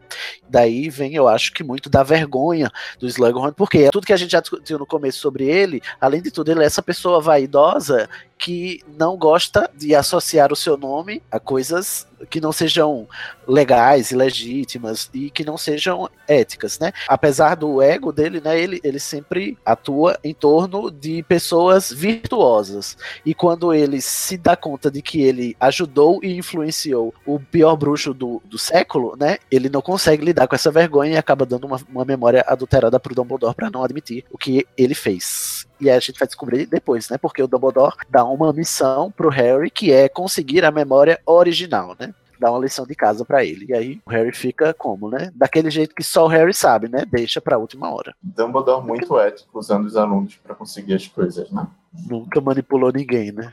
Aí o, o, o Harry, na sua sanha. Ai, eu sempre quis usar essa palavra, gente. Na sua sanha para descobrir o, o, que o Draco tá fazendo, teve uma brilhante ideia que é usar os elfos para vigiar ele, para saber o que, que ele tá fazendo, né? E aí ele chama o Dobby, ele chama o monstro, o monstro não coopera muito, aí o Dobby vem junto, porque o Dobby é arengueiro. e defende o Harry e tal. Aí fica. O Harry pede para os dois vigiarem o, o Draco para saber o que, que, ele tá fazendo, porque o Harry quer muito descobrir, porque ele acredita que sim, o, o Draco está tramando alguma coisa contra Hogwarts. E olha, ele E tava aí? certo, né? Não? Não é verdade, gente. Ele Eu tava certo. sempre achei o Dobby muito irritante. Ai, Mal gente, Quem chamou essa menina? Quem chamou? Quem convidou? Ah, desculpa, eu, eu concordo. Eu não gosto Ai, do meu. Deus, sai daqui, sai. Eu não quero mais gravar com vocês, não. Ai, Jesus. Enfim, vamos superar essa barra de- desses odiadores do Dobby, que não tem nada Mas no coração monstro- além de pelo. O monstro, apesar de contragosto, ele ajuda bastante nesse caso. Nesse caso, ele não ajuda em nada, ele só fala obviedades. O senhor Draco foi de um canto para o outro. O monstro, é, a gente só vai gostar depois também, o- do monstro. Só melhora no próximo livro. Não, Eu acho que eu já comentei alguma vez que essa é a grande virtude da Rowling, uma das grandes virtudes na saga dos sete livros, que é ela redimir personagens odiáveis, né? E no sétimo livro ela consegue redimir até o irredimível, né? Então fica a dica aí. Ou tenta redimir, né? Porque tem também até o debate, né? Eu acho que vai ferver lá, lá nas Relíquias da Morte. Depois dessa memória bichada, a gente é, vê outra memória, que é o pedido do Voldemort, que é quando a gente descobre por que é que não dura um professor de defesa contra as artes das trevas em, em Hogwarts, que é porque o Voldemort, depois que terminou a, a escola, quis ser professor lá e o Dumbledore não aceitou e ele ficou chateado e daquelas maldições como é que diz, involuntárias aconteceram, né? E acabou bichando a vaga, né? É um análogo. Não, não, é, não, não. a- Na, na verdade, foi da segunda vez. Ou a gente já tá na segunda vez? Porque a primeira vez ele foi e pediu o cargo, ele tinha acabado de sair da escola, aí ele pega e desaparece por muito É, tempo. não, isso é o que o. Aí quando ele volta de novo, ele tá super estranho, né? E aí que ele pede a segunda visitas. vez, e aí ele pede diretamente pro Dumbledore. Aí ele fala que não, aí ele fala estranho, que depois que eu neguei essa vaga, nunca mais um professor parou mais de um ano. É, até porque na primeira vez ele pede pro o Dippet, que foi o, diretor anterior ao Dumbledore, né? A primeira visita, é verdade. E a professora, a professora anterior passou 50 anos nessa vaga. Diga aí, velho. O, o Cabo é uma alma cebosa mesmo, viu? Agora, o que eu gosto disso é desse detalhezinho, que parece bobo, é esse conceito de que existe, eu acho que eu já comentei isso também, que existe uma mágica superficial, que é feita com as varinhas, mas existe uma mágica profunda que é feita a despeito dos próprios bruxos, né? A gente tem isso com a, a Lilian e o seu sacrifício, né? Ela não fez nada além de sacrificar e, e com isso ela lançou uma mágica tão forte a ponto de proteger o bebê Harry da maldição da morte, né? Então ele foi o- a única criança que conseguiu, a única pessoa, o único bruxo que conseguiu sobreviver ao Avada Kedavra por conta desse sacrifício que ela fez. E a segunda vez que a gente vê essa missão dessa magia profunda é quando o Dumbledore fala pro Harry que ele não deveria se envergonhar de ter salvo a vida do Rabicho lá no Prisioneiro de Azkaban, porque agora eles dois têm um laço, porque o Rabicho tem um débito com ele, e isso vai voltar de alguma maneira, né, para eles, né, porque eles têm esse laço. E aqui, de novo, né, o, o Voldemort ficou tão puto da vida, porque ele já não gostava do Dumbledore, né? E aí ficou tão puto da vida que saiu de Hogwarts e amaldiçoou a vaga que ele queria é, a despeito da própria consciência, né? E eu acho isso muito legal, né? Que existe essa mágica que os bruxos não sabem que estão fazendo, que assim, é quase como a natureza da magia, né? Ela acontece a despeito das próprias pessoas. Deu uma curiosidade, será que se o próprio Voldemort entrasse na vaga depois, ele ia durar mais de um ano? Ih, será? Porque aí tá- teria evitado vários problemas, né? Um ano depois. Causado vários problemas. Ou causado, né? Feito já um exército na escola. Não, eu acho que ele durava, porque sendo ele o, o, o agente da, da maldição, né? Eu acho que ele duraria. Assim. Ah, e ele podia abrir a câmara secreta, né? Sim, é verdade. Ixi, Maria, dá um maior, maior chabu. E a gente sai dessa memória e a gente descobre através do Dobby e do monstro, né, que o Harry descobre que o, o Draco está usando a sala precisa. Ele descobriu, né? Não é só o Harry que conhece agora a sala precisa. O Draco tá fazendo alguma coisa lá, de algum modo ele tá se escondendo lá e agora ele fica aficionado para saber o que é que o Draco tá fazendo na sala precisa. Mas o Draco, ele sabe da existência da sala precisa desde o livro passado, né? Quando eles... Pela armada, né? É. Mas como é que ele descobre que na sala de todas as coisas, a versão da sala precisa onde as pessoas escondem os objetos, né? Que é aquela sala enorme que todo mundo vai esconder as coisas. Como é que ele sabe que o armário sumidouro tá lá? Eu, eu, não, não lembro que ele chega a entrar nessa amigo sala. Dele, Ele, amigo dele que ficou preso e que dizer que conseguia ouvir a Borgin Burke por causa disso. É mesmo, tem no, no livro, né? É, é verdade, exatamente. Um, um negócio que a gente não dá a mínima moral, né? Um- Uma frasezinha e ela usa depois pra fazer o plot do livro. Às vezes eu acho isso um pouco injusto, né? Porque aí, como é que a gente. Né? A importância. Mas ao mesmo tempo eu acho legal isso porque valoriza a releitura. Porque você vai reler e vai percebendo todos os detalhezinhos que ela tinha deixado antes, né? Aí ele, ele descobre isso, aí fica doido, alucinado com o Draco, e ninguém dando moral a ele, ninguém dando razão. O Harry finalmente certo, quando o Harry tá finalmente certo, ninguém o apoia. Eu acho isso injusto. Uma coisa, é, tem uma memória que a gente deu uma pequena pulada, que foi a memória de uma senhora que ela tem duas, duas relíquias de dois fundadores da ex. A Ah, Hepzibah era- Brown, não é? Isso é verdade. Passou por ela. Sim, que é a memória que a Larissa falou que é a memória da elfa que sai da sala e a memória continua passando. É uma memória da. Ela é uma herdeira da Elga Lufa Lufa, Elga Hufflepuff. Não sei, eu não lembro mais se o nome dos fundadores foi traduzido agora. É uma putaria essa Foi, tradução. foi sim, foi traduzido. Foi? Elga Tanto que, Lufa assim, Lufa. Dói é- meu saco de ler Salazar Sonserina no segundo livro. e aí ela mostra ao Tom que ela tem duas relíquias do- dos fundadores de Hogwarts, que é a, a taça da Helga e o Locket. Eu não sei como é que traduz isso em português. Locket é uma gargantilha, não é? É, mas qual qual foi a palavra que a tradutora usou? O, Medalhão. o medalhão. Isso, o medalhão de Sucerina que a gente tinha visto pendurado lá no pescoço da Merope, a mãe do Voldemort, né? E aí a gente descobre que a Merope tava desesperada. Aí quando a gente descobre que a Merope fez uma poção do amor pro Tom pai, né? E enfeitiçou ele, engravidou ele, o que eu acho, né? Que configura estupro. Você botar uma poção do amor e fazer engravidar e tal. Não sei se vocês concordam comigo, mas eu acho. Mas é que sim. tipo, acho que é Tristão e Isolda meio que do inferno, isso, essa Ah, história. Deus Porque tem, tem algum lance meio arturiano aí. Ah, é? Uhum. Não lembro mais tanto da lenda, mas tinha um lance Ah. de alguns Cavaleiros da Távola Redonda se encantar com a filha de um castelão por causa disso. Aí eles dão uma poção do amor e ele fica com a menina. Nossa. É, ela, ela se inspira também, né? Nessas lendas arturianas também. Tem um Ah, pouco não, disso. não tem porquê E não, né? aí- Ela é inglesa, poxa. Em inglês, Exatamente. né? Aí a Merope, iludida, né? Também, e, e também sendo uma pessoa é, é, com a mente frágil que ela teve, tendo sido abusada a vida inteira, né? Achou que porque ela estava grávida já podia parar de dar a poção do amor, achando que ele ia ficar com ela por amor e porque ela estava grávida, né? E lei da ilusão. Eu tava olhando aqui no livro e aqui falando Salazar Slytherin. Eu errei, não, é só no filme que eles traduzem. No filme eles falam Godrico Grifinória, Salazar Sonserina, Rowena Corvinal. Aí é uma putaria a tradução, enfim.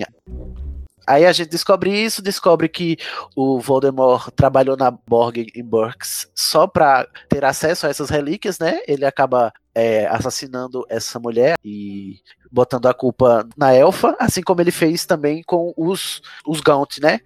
Ele rouba o anel lá do Marvolo e faz parecer com que tivesse sido o Morfino. E nessa ocasião ele usa a varinha do, do próprio Morfino para matar o pai e toda a sua família, né? Porque essa pessoa, gente, ela é muito amorosa, né? Ela, ela vai lá e mata a família inteira, o pai, o avô e a avó. É muito ódio. Continuando o plot, o, o, Harry, deixando a sua tarefa para a última hora e sem saber o que fazer, toma a poção do Deus Ex Machina, né? E lá no enterro da Aragog, que o, o Hagrid é arrasado, o Hagrid é arrasado e o Slughorn roubando o, o, veneno da Cromântula. E o Harry conseguiu finalmente pegar a, a memória fiel, né? A memória real. Embebedou. Embebedou ele. É, eu acho que foi abusivo, inclusive, né? Ele chantageou emocionalmente e disse: Você não daria essa memória pelo filho da sua melhor aluna, né? Brilhou aqueles olhinhos do gato de botas, assim. Mas na situação em que o professor se encontra, na posição em que ele estava, a única chance era apelar para essa vaidade dele e pro lado é, emocional. É, tipo assim, a vaidade dele saber que ele vai estar tá ajudando o Harry Potter a derrotar o Voldemort, né? Também contribui para a vaidade dele, né? E é o e... único momento do livro que ele fala que ele é o escolhido, né? Ele meio que fala assim: não, professor, eu sou mesmo escolhido, é isso aí, uhum. então me dá memória ele... porque eu sou o cara. Uhum, exatamente o, Slugor no, no futuro, assim, 20 anos depois, falando: se eu não tivesse dado a minha memória para ele. Exatamente. nada disso teria acontecido. Se o pica-pau não tivesse chamado a polícia, nada disso teria acontecido. Aí ele consegue a memória, né? Tá tudo bem. Ele vai correndo lá pra sala do Dumbledore e a gente descobre o que é que tinha na memória, que é essa palavrinha assim, né? Que quando você lê o título do capítulo, você fica como, né? O que que, que, que tá acontecendo aqui, né? Erraram essa escrita aqui? Foi um erro de tipografia? O que é que é, né? A gente vai descobrir agora sobre Horcruxes. Um dado interessante sobre Horcruxes é que a Rowling foi no Google e digitou a palavra Horcrux para se certificar de que ela não existia para usar no livro. Ela não queria uma palavra que existisse. Ela foi lá no Google antes de, de adotar o termo e disse assim: se aparecer algum resultado, eu vou ter que inventar outra palavra porque eu quero uma palavra inédita. E aí ela usou Horcrux. Eu não sei de onde ela tirou a inspiração, né? Mas tendo Crux no final, a gente faz alusão lá à, cruz e sacrifício, né? E morte, essas coisas, né? Or, não sei, não sei. Eu não consigo imaginar, se alguém souber aí nos comentários, ou da Cracóvia, a gente comenta pra gente. E aí é quando a gente descobre que o Voldemort fez Horcruxes, que nada mais são do que você dividir a sua alma e colocá-la num objeto para que você não possa morrer quando você for morto. Né? Mas sabe o que é interessante muito... da memória, Cid? Que quando o Voldemort chega pro professor, a impressão que se tem é que ele já tem, ele já fez alguma. Ele só quer ter é. certeza qual é o limite onde ele pode chegar. Exatamente, exatamente. Ele Será? só quer se certificar, né? E aí é a ideia que dá, né? E, e eu acho que a, a culpa do Slughorn é achar que ele deu ideias ao Voldemort. Né? Sendo que o Voldemort já sabia das Horcruxes, ele, ele é. já tinha lido, ele, ele, ele soube, ele descobriu a Câmara Secreta sozinho, então é, não, não há motivos para duvidar dele, porque ele sempre foi esse, esse bruxo muito ganancioso sobre descobrir os, os segredos da magia, né? Provavelmente o caderno já tinha criado já. Já, inclusive, se eu não me engano, o caderno foi criado com a alma da Murta com a Sim. morte da Murta, né? Porque para você fazer uma Horcrux, você tem que partir a sua alma e colocá-la num objeto. Isso. Mas como é que se parte uma alma, né? É cometendo o, o ato mais vil que um ser humano pode cometer, que é matar outro ser humano, né? E o Voldemort, quando abriu a Câmara Secreta, ele matou a Murta que geme. Gente, qual é o nome da Murta? Eu queria chamar ela pelo nome, eu não lembro agora. Murta e aí. Geme. Ela, ela tem um nome? Ela tem um nome, tem sim. Ela não era a Murta que geme quando estava viva. Claro, claro, mas eu nunca vi essa informação. não sei se está nos livros, deve estar tá em algum texto do Pottermore, mas ela é. tem um nome sim. Aí, a partir dessa morte, a alma dele já estava partida e ele criou a, a Horcrux do diário, né? Inclusive colocando memórias suas no diário para que um futuro herdeiro da Sonserina pudesse reabrir a Câmara Secreta, que é, é quando esse ciclo se, se encerra, né? Com a, a referência do segundo livro com o sexto, né? O sexto livro, O Enigma do Príncipe, ele, ele retorna muito a muita coisa que aconteceu no segundo livro. É porque a sensação quando você lê A Câmara Secreta é que você tá. A J.K. Rowling tá deixando de te falar alguma coisa que você não sabe o que é. E aí ela só, só diz aqui, né, no sexto livro. E são esses detalhes e tal. Tem até um rumor que diz que o primeiro rascunho de Câmara Secreta denunciava tanto que não teria nem Enigma do Príncipe se ela escrevesse tudo que ela escreveu da primeira vez, porque ela já teria dito tudo que teria para dizer sobre Horcruxes e sobre essas coisas. Mas isso é rumor também, né? Também não sei. Não sei se procede, né? Vocês Eu fariam uma Horcrux de vocês? Não. Vocês achariam necessário? Porque eu acho um pouco desnecessário, né? Eu acredito em vida após a morte, então acho que eu não preciso de Horcrux. Já tá resolvido, né? Pois é. Eu tenho uma dúvida, queria saber a opinião de vocês. Porque nesse capítulo, o Harry ele fica, ele conversa com o Dumbledore sobre a eficiência de fazer Horcruxes ou usar a pedra filosofal, né? E Eu não entendi, tipo, e se ah, o Voldemort morrer de velhice, por exemplo? Ele pode usar outro Horcrux e, e continuar vivendo? não, o Vo- o Voldemort não morrerá, não morreria de velhice. Por quê? Ele continuaria vivo. Porque ele é imortal. Ele não morreria. Ah, é porque o imortal. Horcrux é pra você garantir que você não vai morrer. Ele foi morto pela maldição que rebateu a Vada Kedavra, que rebateu no Harry e atingiu ele. Ele morreu, mas morreu só o corpo. Continuou a alma dele vagando, entendeu? Porque ele tinha Horcruxes. A dúvida que eu tenho é se, por exemplo, quando você morre, aí você gasta uma delas para continuar vivendo? Ou, como é que Não. funciona isso? Eu, pelo Ah, que eu entendo, não. O corpo morre, mas aquele fragmento de alma continua tentando se prender a outra coisa. é nessa parte que eu acho que o, o Voldemort ele consegue atingir o ápice da sua burrice. Porque ele, ele fala assim. Mas por que não sete, professor? Né? Por que só uma? Por que não sete para fortalecer ainda mais? Sendo que se você fizer só uma Horcrux e escondê-la, você jamais morrerá, porque assim, se ninguém achar e destruir a Horcrux, você pode ter o seu corpo destruído várias vezes e você pode fazer aquela magia da, que ele fez naquele ritual que ele fez no Ritual. cemitério, ele poderia repetir ad infinito até que alguém encontrasse essa única Horcrux que ele tinha e destruísse. Aí sim ele Ah, poderia entendi, morrer porque só entendi. sobrava um. Mas ele é tão burro que ele faz sete é, só para ter o corpo desfigurado, porque de nada serve. A efetividade de um Horcrux é efetivamente igual à efetividade de mil Horcrux, não adianta. A não ser pelo fato de ficar mais difícil de você matá-lo de vez, porque é claro que destruir um Horcrux é mais difícil do que destruir sete, né? É, é- a única lógica é essa, mas ele se desfigurar sete vezes, pra mim é muita burrice.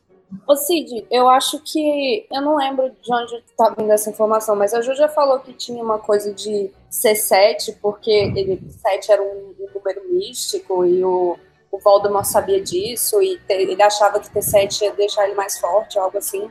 Eu não sei. É, é, é esse é o, é um esse é o argumento que ele, que ele fala pro Slughorn. Ele próprio top, fala talvez. Sete os pecados capitais, sete os dias da semana, É um número sete bem os místico. planetas místicos de antigamente. Sete né? Então, livros. são- sete livros que ela fez, né? Ele agiu sob essa pretensão, achando que o número 7 iria dar algum tipo de poder maior às Horcrux, sendo que será que vai dar? A gente só vai descobrir Vai no próximo deu. livro. Vai que deu, né? Ninguém sabe. Vamos descobrir depois. Aí depois o Harry usa um feitiço aqui muito cabuloso, que é o Sectum Sempra, né? Um feitiço das trevas contra o Draco, que ele viu chorando, Draco chorando no banheiro, e ele foi lá e eles acabaram se engalfinhando. É quando o Snape descobre que o Harry tá usando o livro dele, né? Porque o Snape, muito sabido que é, né? Não caiu nessa dele ter escondido o livro lá, né? Ter, ter trocado os livros e escondido o livro dele lá na sala precisa, onde tá tudo escondido, né? Embaixo de um diadema, né? De uma peruca, de uns detalhes aí que você talvez possa ter passado despercebido nessa cena tão apressada, enquanto o Harry corria para pegar o, o livro dele. Aí, enfim, né? Tem essa, essa rixa aí e o, o, ódio do Snape com o Harry aumenta ainda mais por saber que ele tá usando os feitiços dele contra o- os alunos sem saber, né? Aí a gente termina essa terceira parte aqui, né, com essa, essa cena maravilhosa do Draco todo ensanguentado. Acho é pouco. Tem que acabar o Draco. Aí a gente passa para a parte final, né, do livro, trecho final. Depois que a gente já descobriu as Horcrux e tal. Nessa altura, o Dumbledore já disse que- o que é que ele imagina que sejam as Horcrux. Já, né? Só voltando um minutinho, a gente vê a imprudência do Harry, né? Que sai testando os feitiços que ele aprende com o príncipe mestiço com todo mundo. Nada aqui, vou lançar esse feitiço, que eu não sei o que que faz. Só faltava estar escrito Sectum sempre pras inimiga. E é só nessa hora que a Hermione teve razão, né? Só pra o- dizer que eu Harry? avisei, né? O Harry cogita usar no carinha chato do time de, de quadribol. Diga isso.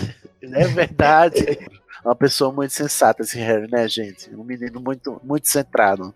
Tinham que ensinar latim em Hogwarts, porque eles só aprendem a falar os feitiços em latim macarrônico.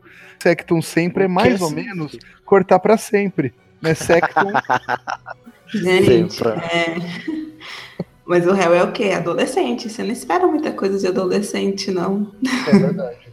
Mas é engraçado a Larissa falar isso, porque volta e meia a gente julga o Harry e até os outros, e a gente sempre esquece desse fator que ele é adolescente, e a Larissa, gente, trata-se de adolescentes, então seja menos, né? Adolescente nem a gente. Enfim, gente.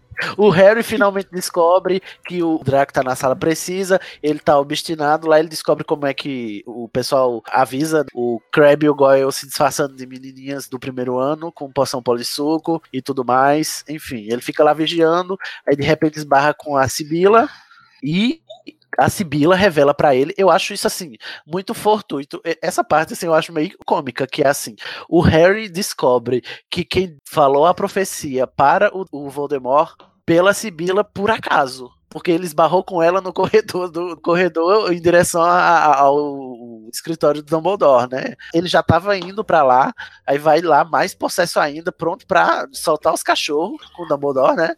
Escuta aqui, É. querida. Você me enganou esse tempo todo, não falou que o Snape foi quem traiu, quem matou minha mãe e meu pai. Você acha o quê? Mas a Sibila, mas ela é sempre assim, ela joga informações importantes no momento, tipo, nada a ver. Exato. É, É nesse momento que a Sibila faz a previsão da torre atingida pelo raio. Ah, Ela é, tá durante tirando o corredor, e né? tal. É. E ela vai conversando, conversando, e de repente ela vê que ele já não tá mais ouvindo ela, já tá lá na frente. E ela Coitada falando sozinha, ela agarra mais ódio ainda do Harry, que ela já não gostava, né? Aí o Harry entra na, na sala do Dumbledore, pulo da vida, possesso, pronto pra soltar os cachorros, mas o Dumbledore diz assim: Ei, que tal se a gente fosse ali na caverna pegar um Horcrux? Aí ele diz: É, eu acho que eu vou deixar a briga pra depois. Esse capítulo é legal por isso. O Dumbledore diz que nessa altura ele já revela que o anel era um Horcrux e é por isso que a mão dele estava toda podre, né? Que tava uma maldição. Aí a gente vai descobrir por que, que o Dumbledore usou o anel também depois, né? Porque não tinha precisão desse homem usar esse anel pra que botar esse anel no dedo, né? Mas a gente vai saber depois por que ele botou. Mas aí ele conseguiu destruir a Horcrux, né? Que tava no anel. E agora eles vão em busca do medalhão, né? Que tá numa caverna lá perto de uma praia onde o pessoal do orfanato do Tom Riddle ia, né? Onde ele torturava as crianças, né? E aí a gente tem essa cena maravilhosa, né? Cheia de zumbis, que não são zumbis, são infere. Eu acho essa cena muito bonita, gente. Assim, o, toda a sequência, né? Deles entrarem na caverna, atravessarem o lago. O capítulo é muito bem escrito, de forma que, sei lá, você fica em silêncio. Você pode estar no meio de, um- de uma gritaria, mas o capítulo silencia você e você, você emerge dentro dessa caverna. E, e o que, é que será que vai acontecer agora? O que é que tem lá, na- na- lá no meio da ilha? Como é que eles vão tirar o, o- o medalhão de lá de dentro? Aí o Dumbledore fazendo os experimentos. Eu acho muito, muito, muito legal essa, essa sequência desse capítulo aqui da caverna. Rapidão, eu só voltando lá atrás, que uma coisa ficou martelando na minha cabeça, né, na hora que vocês falaram, como é que ele não percebeu que o Snape era tão gênio e só lembrava da mãe do, do Harry, né, como uma aluna talentosa. Aí eu fiquei me perguntando, e se o Snape ficou tão bom em poções, foi depois que ele saiu de Hogwarts, que ele aprendeu toda, todas aquelas anotações que ele escreveu sobre poções, não foram coisas que ele descobriu com a mãe do Harry? Hum, Vocês já pensaram por esse lado? Não. Nunca tinha pensado nisso, mas é possível, né? Uma teoria. Porque ela, a gente conhece a fama dela nas poções nesse livro, né? E o, o Snape tendo sido o mestre das poções durante toda a saga, eu acho plausível, né? Deduzir isso que eles dois eles dois se ajudavam em poções, né? E, e ele é tão bom quanto ela porque eles se ajudavam. Se, se ela não o ensinou, no mínimo, eles dois se ajudavam muito em poções. Ou ele colou, né? Ou ele colou dela, exatamente. E quem inventou o Sectum Sempra foi ela. Mas, enfim, né? Será que a gente descobre isso no próximo livro? Eu acho que, acho que fica a- a- o cliffhanger. Enfim, lá na, na caverna tem todo aquele auê, aquele fuzuê, a poção que deixa o Dumbledore delirando e enfraquecer ele, ele fica delirando lá, falando umas coisas sem sentido, eu estou fazendo aspas, porque prestem atenção nas coisas que ele diz também. Talvez você possa vir Sim. a saber o que elas significam no próximo livro. Não sei, só tem mais um, né, gente? Então eu acho que as respostas virão. E aí eles conseguem pegar o, o medalhão e conseguem voltar, você sair, fugir do mar de zumbis, de inferes. Eu acho muito legal o feitiço que o Dumbledore usa, né? Que é um feitiço de um laço de fogo. Aí eu adoro quando o Dumbledore faz magia, gente. Pena que ele morreu agora, logo após isso. Porque as magias do Dumbledore são muito legais, são muito maneiras. Não é aquele, aquele joguinho de espoleta que a gente vê com os alunos, entendeu? Eu fico tão frustrado. Tem uma suavidade, né? Chega a ser quase Elegante. Um maestro fazendo, sabe? Acompanhando uma, assim, uma orquestra, alguma coisa assim. É, é lindo mesmo. Você vê o Maria. nível, né? Porque o, o Harry ele tá usando feitiços que você vê desde o primeiro livro, feitiços de aluno, de criança, né? Aham. E o É, e Dumbledore você do nada conjura um negócio, um laço de fogo. Claro. Isso é o que me frustra mais. Eu queria ver mais isso, magia, magia madura. A única vez que a gente vê isso é quando o Dumbledore luta contra o Voldemort na ordem lá no Ministério, que ali sim foi um duelo de bruxo, entendeu? Que é o único que a gente vê na série inteira. É, é lamentável isso é, pra mim, porque é tão legal quando ela usa a criatividade dela pra fazer magia de adulto, entendeu? Eu gostaria que ela fizesse uma série bruxa do mundo bruxo dela para adultos, sobre adultos. Cuidado Ô, Cid, com o que você sabe Sabe o que eu lembrei? Que nesse livro eles começam a falar de feitiços não verbais. E Sim, é, é uma ideia que morre um pouco depois. Porque quando vai chegando mais pro final, tá falando de magia de criança mesmo, o Harry ele não consegue. Quando ele vai externar a raiva dele, ele só consegue fazer os feitiços usando as palavras. E aí o Snape é. é bem mais poderoso que ele e vai, né, fazendo feitiço não verbal e dando um pau nele ali. É porque é uma vantagem, né? Você não precisa falar para o feitiço sair, né? E exige mais talento. Tanto é que a gente vê os professores, ao longo da série inteira, os professores aqui e ali fazem magia sem falar, né? E só agora, é, no sexto livro, é que ela abre verbalmente o assunto de que você não precisa necessariamente falar a palavra mágica para usar o feitiço. É mais um recurso ou de ênfase ou de didática, né? Para você aprender ou para você dar uma ênfase maior, talvez, para o feitiço sair mais forte mas não é necessário que, que você use as palavras, né? Até porque aprender latim em 1997, minha gente, pelo amor de Deus, né? É, você não vira Cavaleiros do Zodíaco, né? Que assim que fala, Isso. meteoro de Pegasus Aham, toda hora, né? Não- toda hora. Enfim, a gente volta da caverna, o Dumbledore tá todo bichado, todo cagado, mas aí ele vê a marca negra na torre. Eles vão pra lá, né? Ele e o Harry. Ele tá o Harry tá com a capa da invisibilidade. Aí acontece todo aquele chabu, né? Que a gente já sabe. O grande spoiler da série, que é o, o Snape matando o Dumbledore, porque o Draco tava incumbido de fazer isso, mas obviamente o Draco é uma criança. O Draco não ia conseguir. Foi uma missão dada para o Draco para ele falhar. Exatamente. E aí o Snape dá conta do recado e mata o Dumbledore e você termina este capítulo odiando o Snape. Aí depois é dedo no cu e gritaria, né? Todo mundo sai correndo. Tem uma Mas mini guerra lá. Pa- É, só que essa parte da torre ela é interessante porque tem todo o diálogo com o Draco, tem a questão do Draco ter desarmado o Dumbledore, o Dumbledore ter paralisado Isso. o Harry. Ele paralisa o Harry, Harry vai tentar intervir e petrifica o Harry.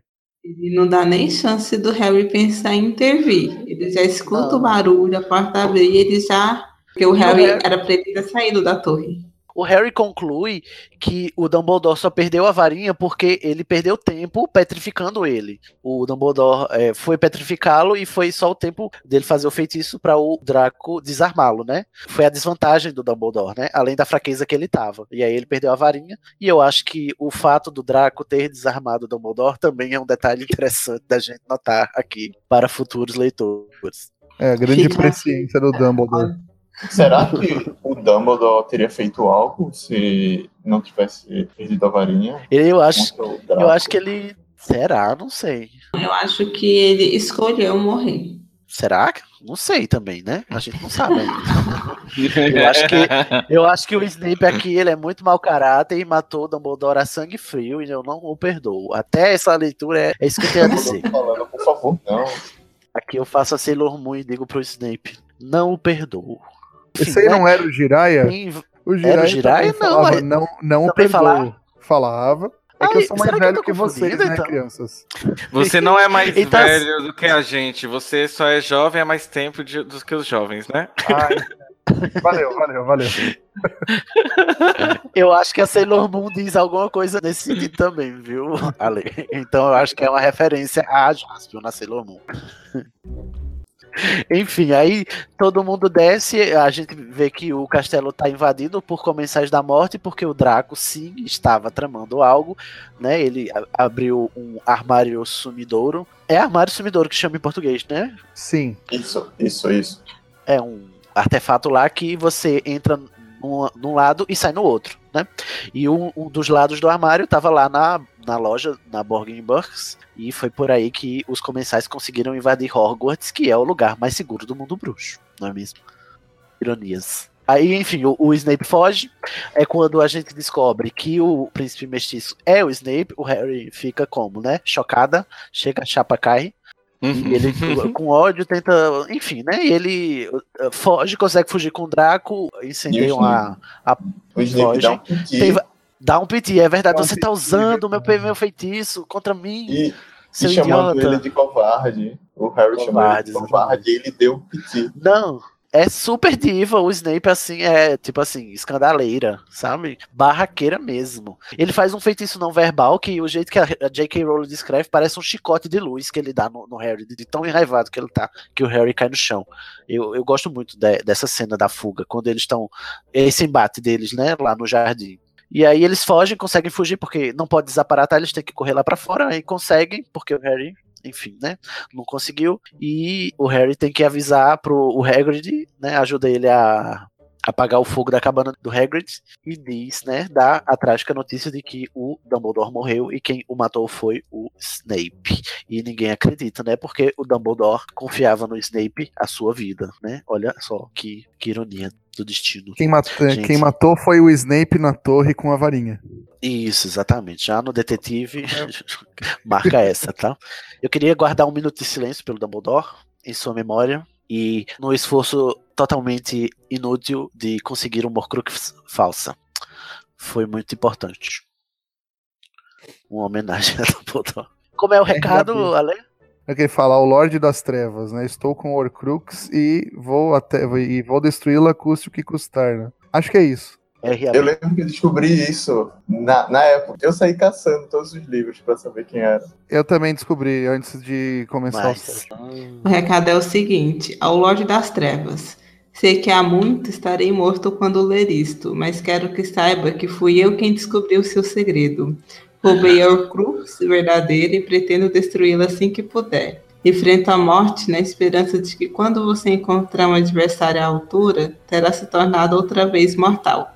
Ó, tá vendo? Ele é imortal até que as Horcrux sejam destruídas.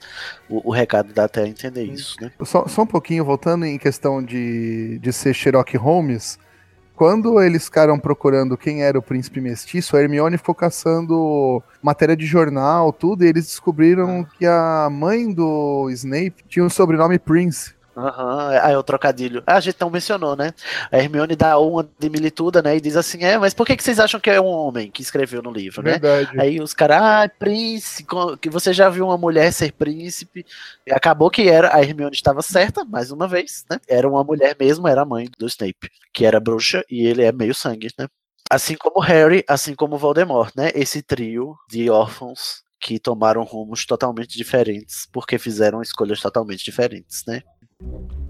O último capítulo é o capítulo mais emocionante para mim da série, que é o enterro, né, do Dumbledore. E nesse, nesse ponto, a gente já, já tá sabendo que Ron e Hermione estão juntos, o Harry tá namorando a, Gina, né, assim, um pouco do nada, mas nem tanto, mas ele começa a se interessar por ela nesse livro, e no final acaba terminando com ela ele afirma que não vai voltar para Hogwarts no ano que vem, porque ele tem que caçar as Horcruxes do Voldemort, que são quatro, né, nessa altura, porque, segundo os cálculos do Dumbledore, ele fez seis Horcruxes, a última parte da alma dele está no corpo dele, né, portanto, sete partes da alma, e aí a dedução dele é que a primeira Horcrux foi o diário, que o Harry já destruiu, a segunda Horcrux foi o anel, que o próprio Dumbledore destruiu, a terceira Horcrux seria o medalhão que eles foram buscar, mas que esse RAB tinha capturado e botado uma falsa no lugar. E, além disso, eles só teorizam sobre quais seriam as outras três Horcrux, que, de acordo com as memórias, poderia ser o cálice da Helga, o medalhão e a Nagini, né? O Dumbledore, ele ratifica que a cobra é uma Horcrux, inclusive ele já sabia disso desde a Ordem da Fênix, quando o Harry foi possuído pela cobra. Naquela cena ele descobriu e aí a, J.K. dá uma pista pra gente quando ela descreve a reação do Dumbledore, né, que ele atentou para isso. Então ele desconfia que as outras Horcrux sejam a Nagini, né, a cobra do, do Voldemort, a taça e alguma relíquia da Ravena, Rowena, da Ravenclaw, ou alguma relíquia do Godric Gryffindor, só que a única relíquia do Gryffindor é a espada que está em Hogwarts, né? A espada lá que o Harry usou, inclusive, no segundo livro. Então, ele acha que a mais provável é, possibilidade é que seja uma relíquia da Corvinal. E fica assim, né? Esse jogo de a gente vai, vamos caçar o tesouro, né? No, no livro seguinte, para ver se a gente acha essas três Horcruxes e será que vai ter mais Horcrux além dessa, gente? Será que ele fez só seis mesmo? Só uma pontuação. É sobre essa mudança, assim, de, de personalidade do Harry, tipo, ele ter evoluído. Uma coisa que a gente comentou lá no início desse uhum. episódio. Um pouco atrás, o Harry, ele conversa com o Dumbledore sobre a profecia. E o Dumbledore, Sim. ele fala que, tipo, o Voldemort que fez a profecia ser o que ela é. Porque uhum se ele tivesse ignorado, talvez nada disso tivesse acontecido. Daí o Harry, no final, tipo, ele compreende que é como é diferente de você ser arrastado para uma arena para lutar e você ir de bom grado para lutar, entendeu? Com vontade. Que é o que ele vai estar tá fazendo agora. E isso faz toda a diferença no, no próximo livro, inclusive. Uhum. Né? Ele ser arrastado para a missão dele, ele tá indo atrás do e essa E essa questão do Harry, ele é, é, é, um debate muito interessante que tem. Eu não sei qual dos capítulos é, né? Que eles dis discutem sobre a profecia e o Harry debatendo, mas então quer dizer que eu tenho que matá-lo? A profecia vai se cumprir? Aí o Dumbledore diz: não, a profecia são só palavras. O que torna a profecia válida são é, as atitudes que vocês tomam. Aí o Harry não entende e o Dumbledore explica: olha só, a profecia diz que só você pode destruir ele, mas você tem a escolha de não destruí-lo. O que interessa é que a gente sabe que você não escolherá não destruí-lo, porque você sabe, porque só você conhece o segredo dele, né? Então, esse debate entre es escolha, né, livre-arbítrio ou não, né? E essa diferença entre você se arrastar e você ir de cabeça erguida e enfrentar o desafio, porque você, você sabe que é aquilo que você tem que fazer outra máxima né, do Dumbledore, do Spector, que é a difícil missão de escolher entre o que é fácil e o que é certo. Essa máxima faz toda a diferença no desenrolar da, da trama do próximo livro, que é quando a gente vai descobrir se o Harry vai conseguir destruir todas as Horcruxes ou se mesmo ele vai voltar ou não para Hogwarts, né? Porque agora Dumbledore morreu, será que vai ter aula em Hogwarts? Ficam todos esses cliffhangers. É o, é o melhor cliffhanger da série, para mim, é esse aqui, do Enigma do Príncipe. Eu fiquei e... muito tempo em negação com a morte do Dumbledore, porque para mim, pelos Avada Kedavra que eu tinha visto em, nos outros livros, esse Avada Kedavra tava muito estranho do Snape. E a Rowling ficou jogando com essa coisa do feitiço não verbal. Eu pensei, bom, e se de repente ele usou um feitiço não verbal e disfarçou de Avada Kedavra? Porque o Dumbledore sai voando. E quando, é, o, quando o Rabicho matou o, o Cedric, por exemplo, ele só jogou uma Avada Kedavra e o moleque caiu morto no chão, tipo, pof. É só é. um flash, ninguém fica Eu tenho uma teoria sobre por que o Dumbledore voou, mas eu só posso dizer a teoria no próximo livro. Enfim, gente, vamos encerrar assim. Eu queria as impressões gerais de vocês sobre o livro. Eu vou começar dizendo a minha. Durante muito tempo, A Ordem da Fênix foi meu livro favorito por causa da revelação da profecia e de finalmente a gente descobrir por que é que o, o Voldemort escolheu o Harry, né? Mas durante essa releitura aqui pro Pai Pedra Filosofal, eu redescobri Harry Potter e para mim o livro mais interessante da série passou a ser esse.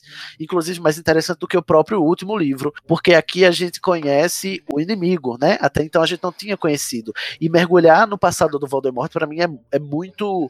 A palavra é estranha, mas é muito encantador, porque você vê um vilão em construção. O Voldemort, enquanto, enquanto vilão, não é daqueles vilões tons de cinza. A Rowling deixa muito claro que ele é o vilão do preto mesmo. O Harry é o branco, o, o Voldemort é o preto. Ela não faz questão de tonalizar o Voldemort e o Harry, né, de despolarizar. Os outros personagens sim, mas eles dois não. E eu gosto disso porque ela mostra aqui nesse livro o que levou, né, a escurecer tanto o Voldemort, né, ele se escurecer tanto para ir pro lado das trevas dessa maneira. E para mim é o mais encantador, porque o ponto de vista do Harry para mim é muito monótono e a gente passa cinco livros só pelo ponto de vista dele, vendo como é que ele se constrói no sentido de ser o herói solar, né?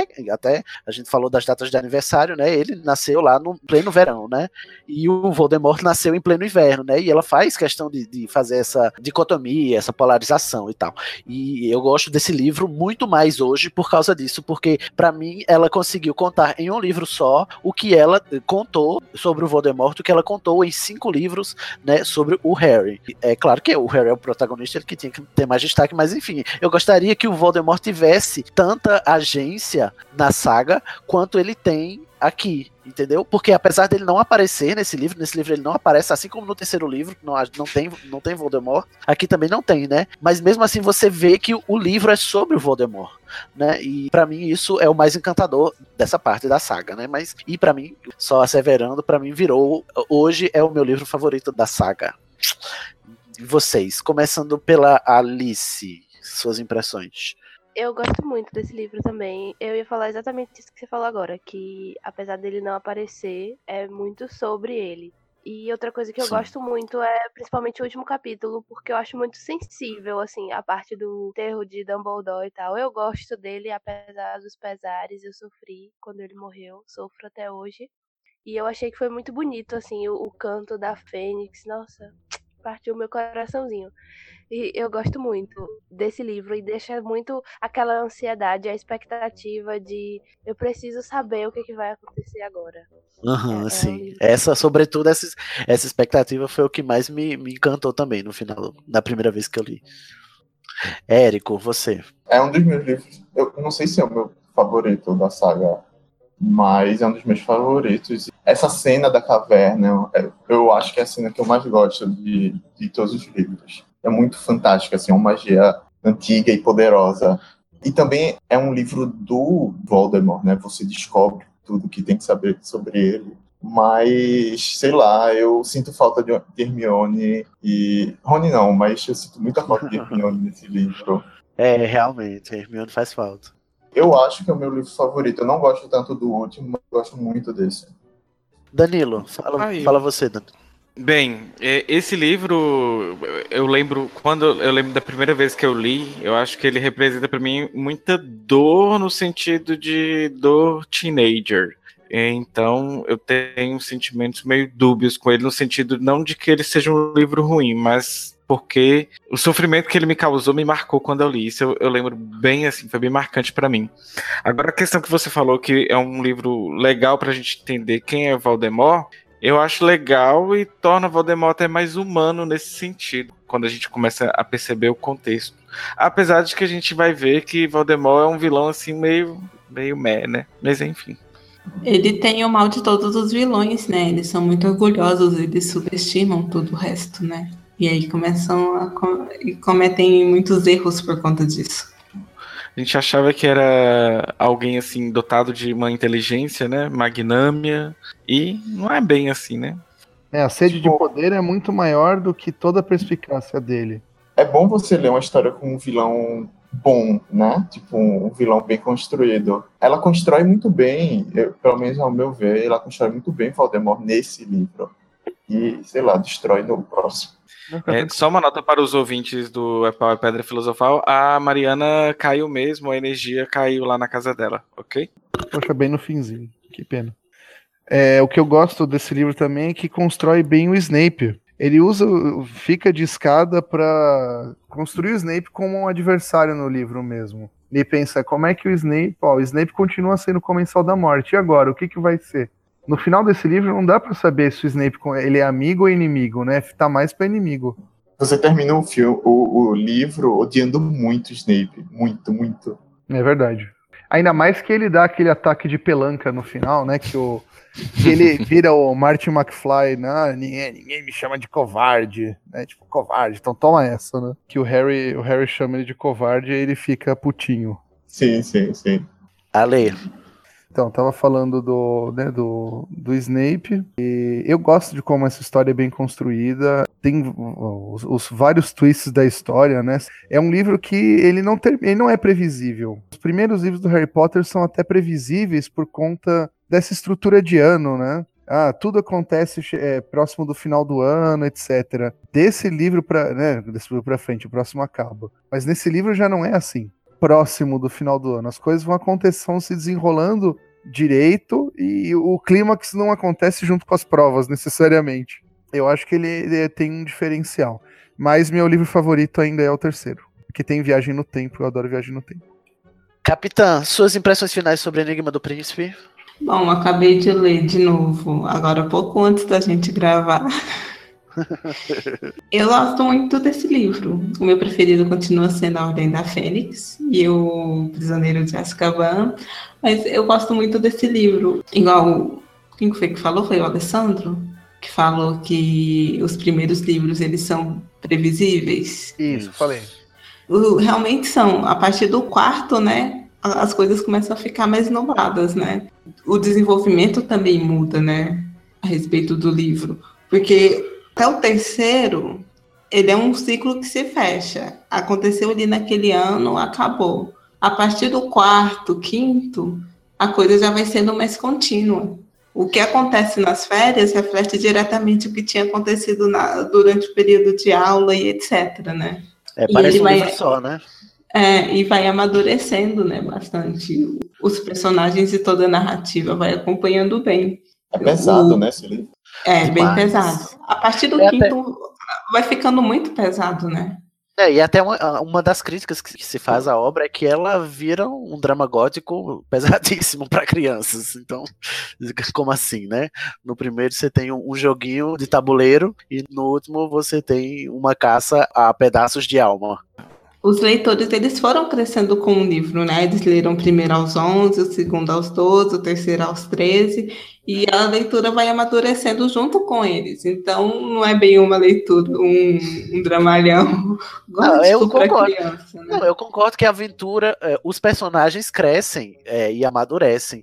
Mas agora que a, a obra tá toda completa, né? Eu, eu não daria o Harry Potter completo para o meu, sei lá, primo de 11 anos, ele ler tudo. Porque ele ia ler tudo em um ano, no máximo, se ele fosse um leitor muito ávido, e não ia entender nem metade, né? Então, a leitura contínua ela fica comprometida pela idade, né? Então, você tem que dar o primeiro e ver se o menino acha bom, se a criança acha bom, pra você ir continuando e esperando a criança crescer, né? Agora que eles já estão todos. Enfim, É, ele- Mas isso é um detalhe técnico que ele- cabe até em outro episódio. É, ele foi feito para você ir lendo à medida que você vai crescendo. Ah, Aí você pode Danilo- voltar e reler os anteriores, mas é para você ler com a idade do que o Harry está no livro. Porque a, a narrativa ela vai amadurecendo junto com o, o leitor.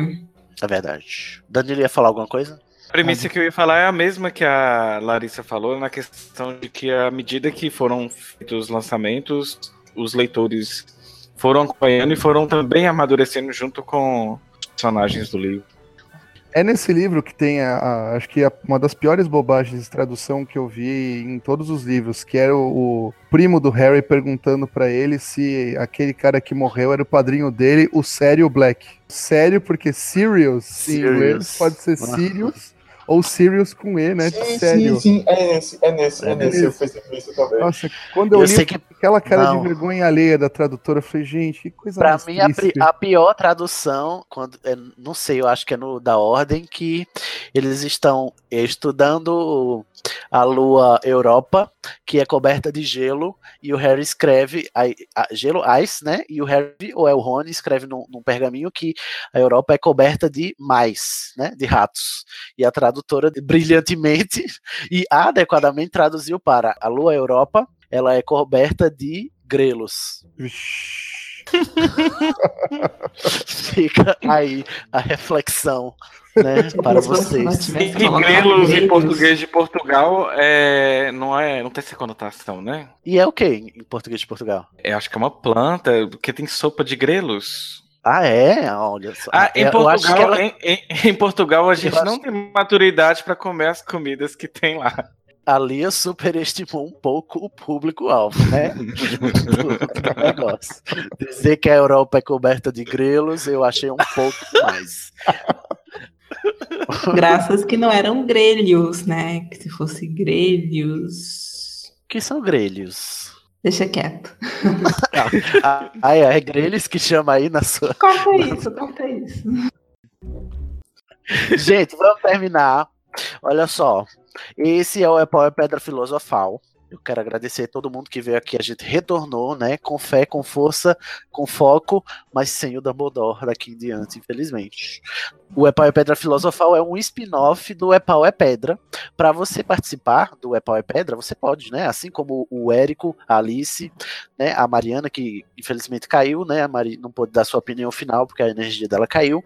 Mas você pode participar sendo patrão do Anticast. Você vai lá em anticast.com/barra seja patrão. Assina, né? O Anticast, né? Paga, patrocina, entra pra Cracóvia e de lá você entra lá no grupo do É Pau é Pedra Filosofal para você vir gravar aqui com a gente. A gente tem um anúncio hoje para fazer, para começar 2018 bem, que é o É Pau é Pedra Filosofal tem um grupo próprio né, separado do grupo da Cracóvia, né? O grupo se chama É Pau, é Pedra Filosofal. A gente está comunicando isso aqui agora porque a gente gostaria que você, ouvinte, que não é patrão da Cracóvia e quer di- discutir com a gente sobre Harry Potter, entre no grupo, né? O grupo tá aberto para quem quiser entrar, não precisa ser patrão, para você só precisa ser patrão para gravar conosco.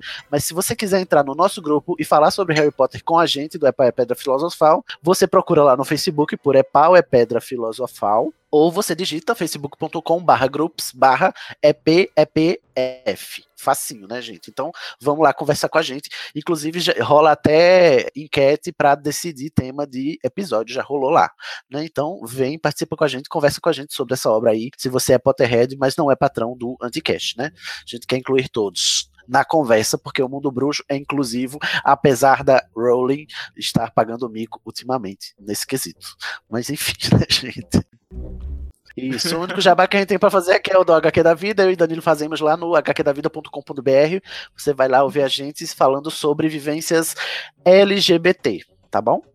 E é mó né, legal, a gente- gente escuta, escutem aí, galera, é da hora. É da hora, A gente gente. aprende muito. Sério, Ah, ah. escutem. A gente faz sucesso Ah, até entre os legal. héteros. É incrível É isso. verdade. Enfim. Vamos dar um tchauzinho coletivo e mágico para todos. Um, dois, três e. Tchau. Tchau. tchau, tchau.